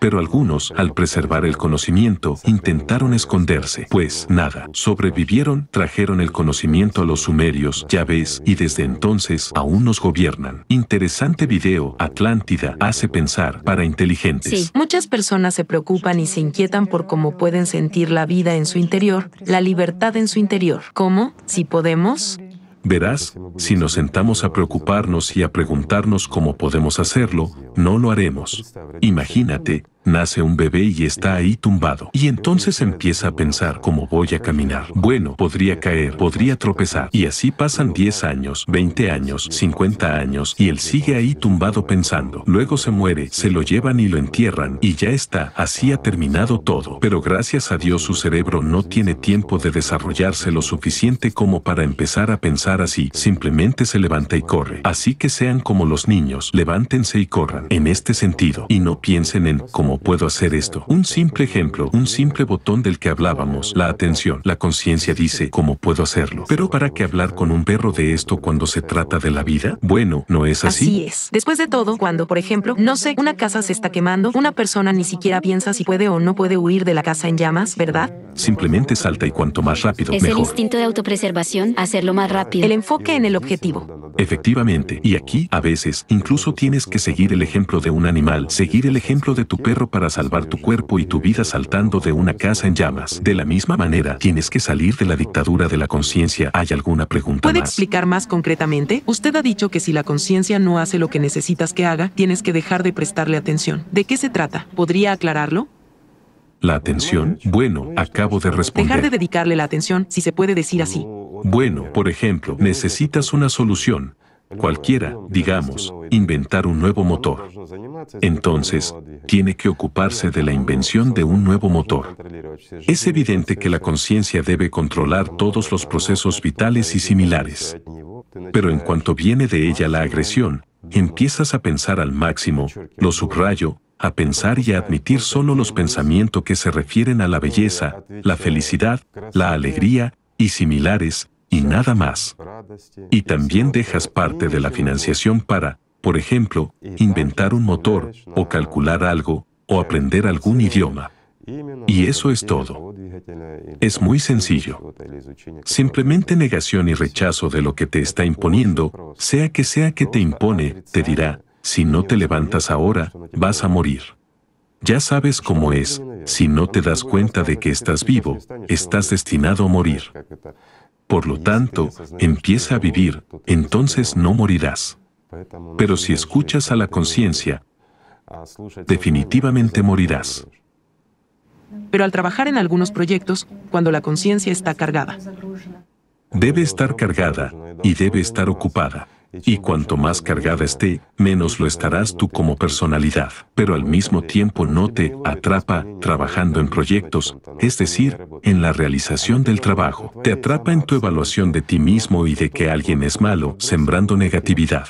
E incluso en la ejecución de trabajos en grupo, unos son buenos, hacen algo, mientras que otros no lo hacen. Debe haber comprensión, pero no juicio. Y en cuanto empieza a juzgar, enseguida aprieta la correa diciéndole todo es genial y maravilloso, y tú haces esto y aquello. Si no es suficiente, hazle aprender un idioma que no conozcas, y entonces entenderá que es mejor no jugar, porque le dan de comer ciertas calorías, al mismo tiempo haciendo trabajar mucho más. Créeme, lo calcula muy bien. Es decir, la conciencia al realizar esta tarea. Pero, de nuevo, esos 90% de atención no la carga simplemente, sino que es el proceso. Inviertes el 90% de tu atención en tu desarrollo espiritual, en el amor y en la comunicación, en el sentir el mundo espiritual y en el sentir a los ángeles alrededor, es decir, el principio angelical dentro de las personas. Aunque, ya te digo, este angelito está en el estado de un pollo desplumado chihuahua, pero está ahí, cada uno lo tiene, hay esperanza. Y así, esto es importante, ¿sabes? Y el 10% de la fuerza de atención más que suficiente para que la conciencia esté cargada las 24 horas del día con 10.000 proyectos al mismo tiempo. Bueno, solo he dicho un número aproximado, lo que me ocurrió, 10.000, tal vez más, ¿sabes? Y lo hará todo, porque no tiene otra opción. Pero si empieza a ofrecer cosas malas y a tratar de dominar, dictar, entonces tienes que reducir la cantidad de atención y aún más permanecer en contacto con el mundo espiritual y entonces todo funcionará. Esto es muy fácil, de hecho. Bueno, digamos que cuando funciona, te das cuenta de eso, pero cuando te desvías, cuando te distraes, ahí es donde la conciencia. ¿Y por qué? Vuelvo a decirlo, es muy simple, te distrajo con algo, perdiste tu libertad, la libertad espiritual, y pusiste el poder de la atención, en una cantidad mayor de lo necesario, en tu conciencia e inmediatamente se apodera de ti y comienza a manipularte. Y todos tus proyectos se detendrán inmediatamente porque estás ocupado solo contigo mismo, solo comprendiendo la pobre y miserable que eres y que nada te sale ni saldrá, y son tonterías, y tendrías que, no sé, ir a fregar el suelo porque no eres capaz de nada más. Bueno, no es vergonzoso fregar el suelo. Entonces, en cuanto la conciencia te lo ha propuesto, la levantas de la oreja y la obligas a fregar el suelo además de hacer todo lo demás. Y la próxima vez no lanzará esas bromas. Todo se pone en su sitio. Bueno, sí, sucede así en la vida, que cuando realmente empiezas a... Bueno, todo se reduce al orgullo humano, pero sí. ¿Sabes cuál es el problema? El problema es que la gente trata la conciencia como si fuera algo vivo. Sí, sí. Pero no está vivo es un programa. Y es un programa ingenioso escrito por un muy inteligente y competente programador. Programador, sí. Crea una apariencia, una ilusión de lo vivo para todos y lo sustituye y reemplaza todo. Y una persona lo percibe como parte integrante de sí mismo, como si fuera ella misma, como algo vivo. No está vivo. Es un programa. De ahí la lástima por el sistema. La lástima por uno, mismo, Sí, pero... Como parte del sistema, porque la identificación solo va en esta dirección. Bueno, así es como sucede. Pero de nuevo, es un programa de seguridad, y debe serlo, y lo diré más sencillo, gracias a tales programas. Pues, digamos, un ser inmaduro no puede venir al mundo espiritual, ¿entiendes? Si tal programa funcionara aquí en la tridimensionalidad y un fruto inmaduro no cayera del árbol, pues sería genial, habría menos nutens en este mundo. El primer paso. Si una persona que aún no ha entrado en contacto, pero quiere hacerlo, se da cuenta de que en ella hay algo, ¿cómo puede sentirlo? He recordado la práctica de la flor de loto del primer libro, Sensei, y exactamente, Sula, cuando, al fin y al cabo, todo el mundo ha experimentado esos momentos de sincera felicidad en su vida, incluso sin esperarlo. Y estás como guardándolos en una especie de hucha, y en algún momento les dedicas atención, además, empiezas a devolverlos. Es decir, no solo de sentirlos, sino también compartirlos. Y también recordé que en la película Semilla Única, una de las chicas, una participante, contestó cuando se hizo una encuesta que una persona debe tener tiempo personal para Dios. Es justamente, y esta es la cuestión, que tan importante que una persona quiera realmente dedicar su tiempo para aumentar con su atención. Bueno, debería ser. ese componente sentimental. Al principio, aunque sea con recuerdos, recordando esos momentos, Aquí consideramos las herramientas banales, sí, después de todo, que es la práctica espiritual de la flor de loto. En la etapa inicial es, digamos, un trabajo a nivel de conciencia, pero bien alimentado con la atención, no, cuando hay sintonía con lo bueno y con lo positivo. Después de todo, paradójicamente, la mayoría de la gente ni siquiera sabe lo que es el amor. ¿Entiendes? Todo se reduce al poder, a la manipulación y a algún tipo de emociones causadas por estímulos hormonales. Esta es toda la comprensión del amor, o el apego, la sumisión, en general, una completa perversión, pero todo está en el nivel del plano tridimensional, digamos. Y para eso están herramientas como la principal, flor de loto. Al fin y al cabo, la práctica espiritual, flor de loto, comienza con un autoentrenamiento trivial y termina con la práctica espiritual. No tiene límites. Y la vida de la persona moderna, subrayo, no permitirá alcanzar la profundidad de la plena comprensión de esta práctica espiritual. Porque no hay tiempo suficiente y una persona realmente, por muy talentosa que sea, no podrá descubrir plenamente la flor de loto como práctica, pero da una buena comprensión. Es la herramienta más fácil y sencilla que responde a muchas preguntas. Y en principio, las has respondido tú misma. Por supuesto, una persona debe asignar tiempo cuando está en el ajetreo, pero siente que hay algo más. Debe dedicar tiempo personal a las prácticas espirituales, debe realizarlas. ¿Cómo puede ser de otra manera? Para asentar un poco su conciencia, para reflexionar, para elegir, digamos, lo positivo en lugar de lo negativo, tiene que detenerse en el ritmo rápido de la vida cotidiana. La vida lo apura, mientras que él simplemente necesita tiempo. Incluso poner un reloj de alarma por lo menos 5 o diez veces al día quién eres y qué estás haciendo ahora. Y en ese momento pensar en algo hermoso. Son técnicas simples que conducen a la comprensión de que tú eres una personalidad que posee un cierto grado de libertad, que puedes entender algo. Bueno, es necesario. ¿Cómo puede ser de otra manera? Si hay un objetivo, hará todo para conseguirlo. En el camino más sencillo, sí, pero, verás, otro problema es que a menudo hablamos y damos respuestas globales y hablamos a nivel de lo que la gente siente y entiende. Y se nos escapan muchas cosas sencillas y elementales como estas, y para la gente esto ya es un malentendido. ¿Cómo? ¿Por qué? Porque creemos, bueno, que la gente lo debe sentir. De hecho, ellos sienten, sienten todo, pero la conciencia interfiere. Incluso, perdón, el pollo más pequeño, desplumado y mordisqueado por estos chihuahuas, por toda la manada, sigue sintiendo. Porque somos una familia, todos provenimos de una sola fuerza, la fuerza que emana del mundo espiritual, del alma. Es esta fuerza la que origina a la personalidad. Todo esto interactúa entre sí y la conexión aquí es enorme, es fuerte, pero no podemos, hasta que no nos demos cuenta de que somos una personalidad, hasta que no nos desarrollemos, no podemos llegar a sentirlo todo esto. La conciencia es activa, este mundo es así, así es como está configurado, lo cierra. Y para que la gente empiece a sentir a los demás, tiene que liberarse. Entonces cuando llega ese estado de libertad, entonces sí, es fácil sentirlo todo, entonces podremos hablar de temas completamente distintos mientras nuestra conciencia está ocupada parloteando. ¿Lo entiendes? En ese sentido, literalmente parloteando, pero al menos tratando de poner un poco de sentido a este parloteo para ayudar a los demás. Desgraciadamente, no es tan fácil para la gente alcanzar este nivel. Y de nuevo, esa percepción de los sentimientos, la conciencia la sustituye por la telepatía entonces supuestamente debería poder escuchar los pensamientos. Bueno, puede ser un efecto secundario así, pero ¿para qué? Bueno, créeme, no oirás nada bueno. Hay gente que sueña, por así decirlo, con escuchar pensamientos. Chicos, esta es la mayor maldición posible. No pueden imaginar la cantidad de suciedad que oirán, incluso sobre sí mismos. No hay nada bueno en esto. ¿Para qué necesitas esta bendición? Esta carga, para construir un imperio, para mandar a alguien. Venga ya, porque justo los primeros pensamientos que escucharás serán, no conseguirás hacer nada ni dictar a Como usted ha dicho, para escuchar los pensamientos, escucha tus propios pensamientos. Lo que quiere, sí. Eres tú quien quiere. Sí, escucha tus propios pensamientos. La forma más fácil de poseer, de aprender telepatía, es escuchar tus propios pensamientos. Habrá un millón de veces más de estos pensamientos absurdos negativos que molestarán aún más.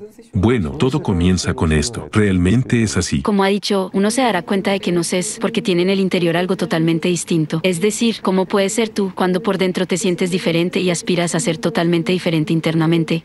Sí, pero la conciencia cuenta algo completamente diferente. Como se dice, un buen psiquiatra haría un diagnóstico aquí, mientras que un psiquiatra honesto lo entendería porque tiene absolutamente lo mismo. Él diría, no te preocupes, amigo, Eres normal. Eres normal. Simplemente hay tal sustitución que uno quiere saber lo que piensa otra persona en lugar de escuchar lo que siente él mismo en este momento.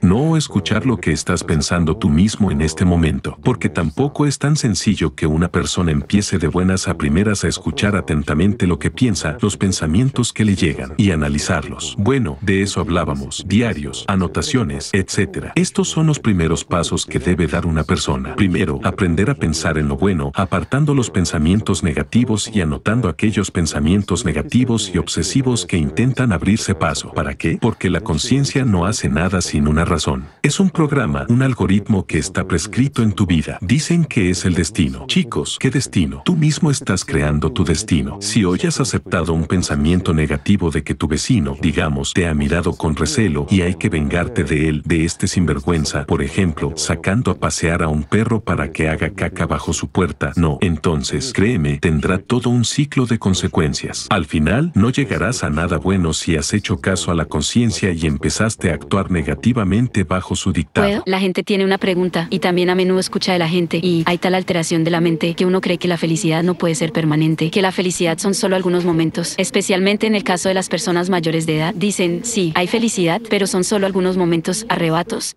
Esto dicen los que están muertos. Pero como puede una persona la felicidad no puede ser temporal. Lo repito, el amor no puede ser temporal, la libertad no puede ser temporal. Todo es parte del mismo proceso llamado vida. Sí, la vida, debe ser eterna. La vida no puede ser temporal. Esto es, una vez di este ejemplo, pero lo repetiré. Dicen, gracias, doctor, me has salvado. ¿Cómo te he salvado? Estabas enfermo y te he curado, ¿verdad? Te he curado realmente, en primer lugar. Te di una pastilla o te puse una inyección. Después ya no es mi problema cómo funcionó la química, tu cuerpo. Te he salvado. ¿Te he salvado de qué? ¿No vas a morir? Es una pregunta sencilla. Bueno, hoy no, no morirás hoy, pero morirás mañana porque no te he salvado. Una persona debe salvarse a sí misma. ¿Entiendes? Esto no puede ser temporal. La gente llama felicidad a esta emoción cuando han logrado algo, cuando han conseguido algo. Bueno, estaba caminando y encontré dos dólares tirados por ahí. ¿Qué felicidad es esa? Es un aumento emocional porque encontraste un par de dólares. Bueno, después de un tiempo te pones triste porque había encontrado tan poco. También esto ocurre porque, como dice la conciencia, déjenme estar triste, porque voy a... Sí, sí. ¿Qué significa ser feliz? Ser feliz es... Ser feliz es una estupidez, mientras que la pena es el disfrute. Sí, aquí surge estupidez.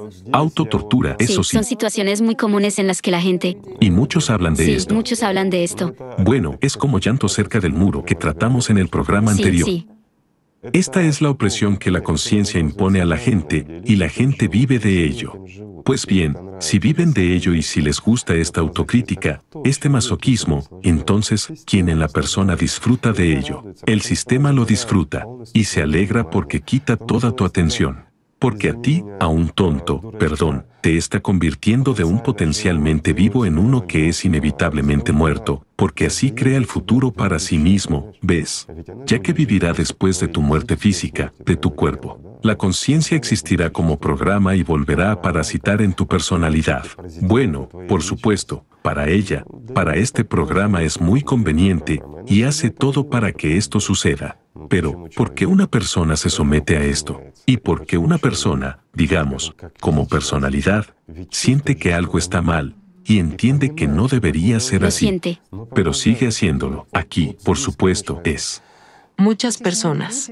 Es una situación común cuando uno se levanta por la mañana y viendo su mirada apagada, no entiende para qué todo esto, para qué, por ejemplo, ir a algún lugar. Es decir, una completa Indiferencia por la vida. indiferencia por la vida. Y no Apatía. entienden para qué sirve todo esto. También es interesante cuando intentan ajustar cuentas con la vida, como se dice, no, refiriendo a los suicidios. Bueno, si la vida es tan mala, ¿para qué la necesito? Como si después van a sentirse mejor. Bueno, esto es un sinsentido total. Este es el punto clave que cada persona, después de haberse hecho tal pregunta, precisamente siente Esto es que un punto clave que cada persona, cuando se hace esa pregunta, siente que esto no es la solución al problema. siente que es capaz y es necesario aquí para algo más grande. E incluso en la infancia, todos nosotros entendíamos y sentíamos que los adultos se preocupan mucho y hacen cosas sin sentido. No hagas esto, no hagas aquello porque... Bueno, ahora estás tocando un punto muy interesante que, de hecho, muchas personas son capaces de hacer mucho. De hecho, se desarrollan ciertas situaciones, y si una persona, digamos, no va a la derecha, según le dicta el sistema, sino que gira a la izquierda, solo estoy dando un ejemplo, entonces podría ganar, digamos, esa comprensión que lo haría libre. Y, habiéndose vuelto al menos un poco libre, puede servir al mundo espiritual aquí en esta tridimensionalidad y dar una inmensa libertad a otras personas, ¿entiendes? Mientras que el sistema, sintiendo y comprendiendo estos pequeños pasos o percibiendo la fuerza de su personalidad, trata inmediatamente de cargarlo. Sintiendo su potencial interior, le impone mucha más presión que al otro y la persona se apaga, pero sigue sintiendo a lo largo de su vida que puede deshacerse de esta carga. En realidad es una carga ilusoria. Sin embargo, a menudo estas personas se quiebran, se convierten en alcohólicos, drogadictos, suicidas y similares. Pero antes eran potencialmente fuertes espiritualmente, es decir, tenían un mayor grado de libertad. Bueno, esto es... Es decir, si una persona hubiera tomado la decisión correcta en ese momento, simplemente escuchando sus sentimientos, esto podría llevar a consecuencias buenas globales. Bueno, no del todo globales, pero al menos causaría un daño significativo al sistema. Sí, al menos la pérdida habría causado una pérdida, ¿entiendes? Sí, sí. Lo diré más simple, el sistema percibe a esas personas como un virus para su rebaño, ¿entiendes? Igual que un ganadero reacciona ante un virus en una granja vecina, si los animales de allí se han enfermado, entonces inmediatamente pone a los suyos en cuarentena. Pues bien, para evitar que otro rebaño enferme, es mejor bloquear, en la medida de lo posible, la amenaza potencial. Y cuando la gente emprende camino espiritual y empieza a estudiar todos estos procesos cuidadosamente, se acerca seriamente a ello, empieza a trabajar en la oposición al sistema dentro de ellos mismos a que se enfrentan a la agresión del propio sistema. Y a menudo, si una persona trata el logro de la vida con poca seriedad, entonces el sistema lo rompe. ¿Por se venga.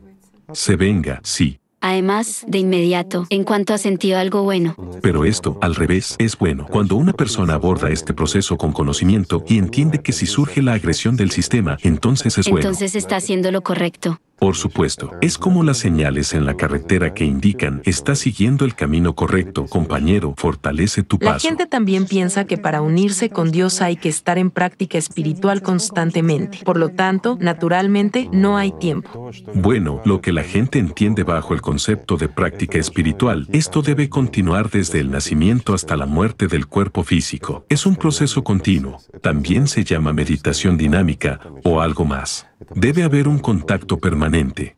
Esta práctica espiritual tiene que continuar siempre en la comprensión humana. Si pierdes al menos un poco esta alegría, el amor, entonces el sistema te va a manejar. Inmediatamente la conciencia te ataca, te mete en un laberinto y te confunde, ¿no es, es decir, la práctica dinámica no se consigue de inmediato como te cuenta tu conciencia.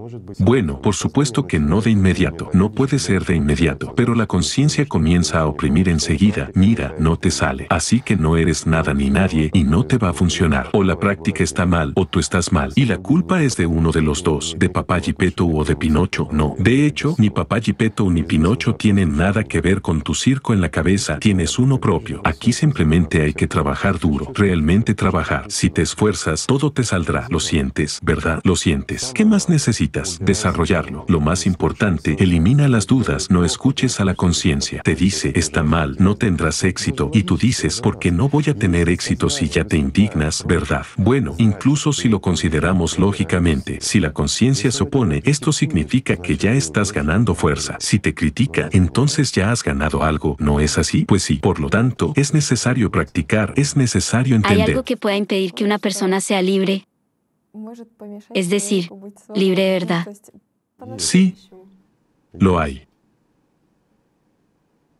En realidad, el estado de su personalidad excluye completamente el desarrollo espiritual, mientras que preserva la actividad, la autoconciencia activa de la personalidad. La muerte. Bueno, la gente entiende bajo ese término. Es lo único que puede impedir. Pero mientras una persona viva aquí, y mientras, según todas las leyes, posea el derecho de distribuir la fuerza de la atención, puede hacerlo. Puede liberarse, puede empezar a vivir. No hay nada más. Ninguna prohibición, nada más. Nadie puede impedir. Cuando una persona trabaja en sí misma durante mucho tiempo y crea la conciencia que le dice que no tiene resultados, entonces significa que no está trabajando en sí misma. Como ves, aquí hay puntos que se autoexcluyen. Dices, una persona trabaja en sí misma durante mucho tiempo y crea la conciencia que le dice, disculpe, ¿qué hace trabajando en sí mismo? Repite lo que le dice su conciencia y condena a sí misma o se desarrolla espiritualmente. Esta es una pregunta sencilla. ¿Qué hace? Se dedica al masoquismo, no se dedica al desarrollo espiritual. Después de todo, el camino espiritual es muy fácil, es agradable, es alegre. Lo primero que empiezas a generar es alegría y amor. Estando en la alegría y el amor, como puedes escuchar a alguien diciendo que no te sale, no te sale que, no te sale amar, a quien no sale amar. Principalmente, las personas tienen miedo de que no les dará tiempo para salvarse.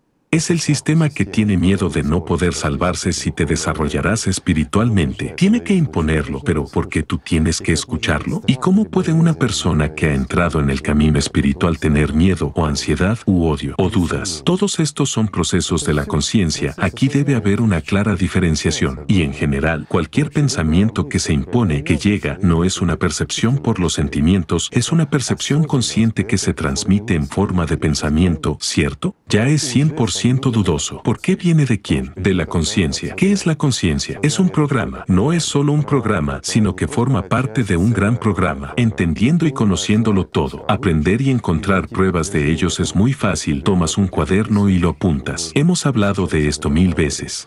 Cualquiera, incluso, perdón, el más empedernido escéptico o superateísta, no sé cómo llamarlo cualquier persona que dude de todo, con la conciencia activa, pero que tenga un verdadero interés y sed de conocimiento, puede experimentar y se convencerá de que la conciencia no es suya.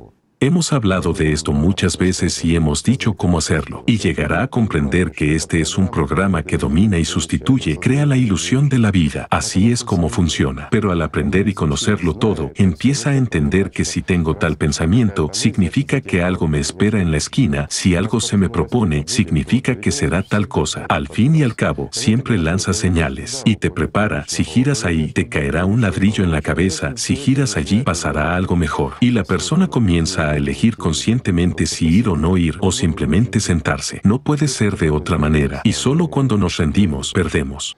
Y solo nos rendimos cuando perdemos la fuerza de nuestra atención, nos rendimos solo cuando somos débiles, sí, es decir, cuando el animal es fuerte mientras nosotros somos débiles. Y es más fácil para nosotros rendirnos, dejar todo, que defender nuestra posición, es más fácil morir, pero no morirás de hecho. Verás, todo el problema es que la conciencia engaña a la gente. Les parece que la muerte es la salvación, mientras que la muerte es precisamente el comienzo de los sufrimientos. Esa es la cuestión. Si la persona supiera, como digo, si pudiera experimentar el estado de su personalidad, al menos durante un instante. Se convertiría en santa muy rápido, muy rápido. Todos ellos. Empezando por los ateos empedernidos. Como dijo una vez Bereke, incluso los sacerdotes, los clérigos, se convertirían en santos. Esto es cierto. Es decir, es el punto que el miedo y la comprensión de lo que habrá más allá del umbral cuando te conviertas en una subpersonalidad básicamente estimulan y motivan a una persona a moverse espiritualmente. Pero, ¿puede un fuerte sentimiento del mundo espiritual convertirse en un impulso para la conciencia no puede, no. ¿Por qué no? Porque la conciencia lo cambiará todo, lo distorsionará y dirá que esto no ocurrió. La conciencia te dirá y te hará cuestionar que tú hayas sentido esto. De hecho, ¿cuántas veces las personas se encuentran con una fuerza espiritual que a cualquier persona viva puede proporcionar tal? Bueno, son como fuerzas adicionales, es el amor adicional, alegría, y cómo se puede. Es imposible encontrarse con esta fuerza y no notarla, mientras que la mayoría no se da cuenta en absoluto. O, por el contrario, la conciencia comienza a atacar negativa y activamente, sí, porque para oprimir la personalidad que potencialmente puede sentirlo, e impone la negatividad para que la personalidad ni siquiera se mueva. En esto también está el punto. Pero incluso si una persona, sin poseer la experiencia, recibe un impulso, sí, puede ser alguna meta a la que aspirar en el futuro, la conciencia seguramente pondrá en duda esto. Solo este sentimiento interno, el sentimiento de anhelo del hogar, la aspiración por esto, hacia el amor, una comprensión de que no eres solo un animal, es precisamente este impulso mayor el que hace que una persona se esfuerce por el desarrollo espiritual y el logro de la vida. Mientras que un impulso de una sola vez, bueno, para los potencialmente vivos es útil, pero para aquellos cuya conciencia es demasiado fuerte esta comprensión se borrará rápidamente. Desafortunadamente, así es como funciona el sistema. Aunque podemos comprobarlo experimentalmente. Hagámoslo. Como que, hagámoslo, la gente no lo entenderá. Pero hay quienes lo sentirán y para quienes es realmente importante y necesario, esas personas que responderán y para ellas será una gran ayuda. Y como usted ha dicho, una persona puede levantar e inspirar a millones de personas.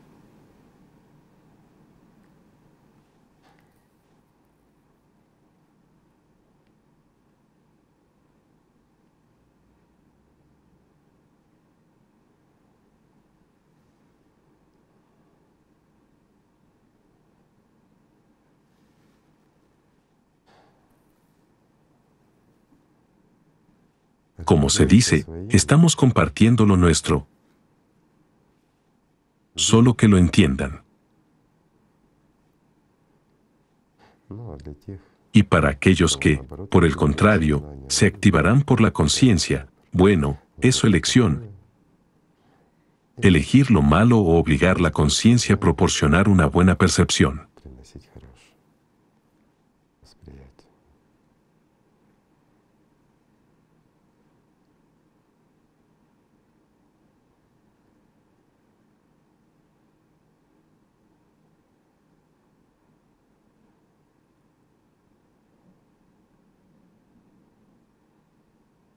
Por alguna razón todos piensan que hay que cerrar los ojos, como Tatiana, ¿verdad? Tatiana simplemente esconde sus lágrimas de alegría. Que hay que juntar las manos, susurrar algo, o cualquier otra cosa.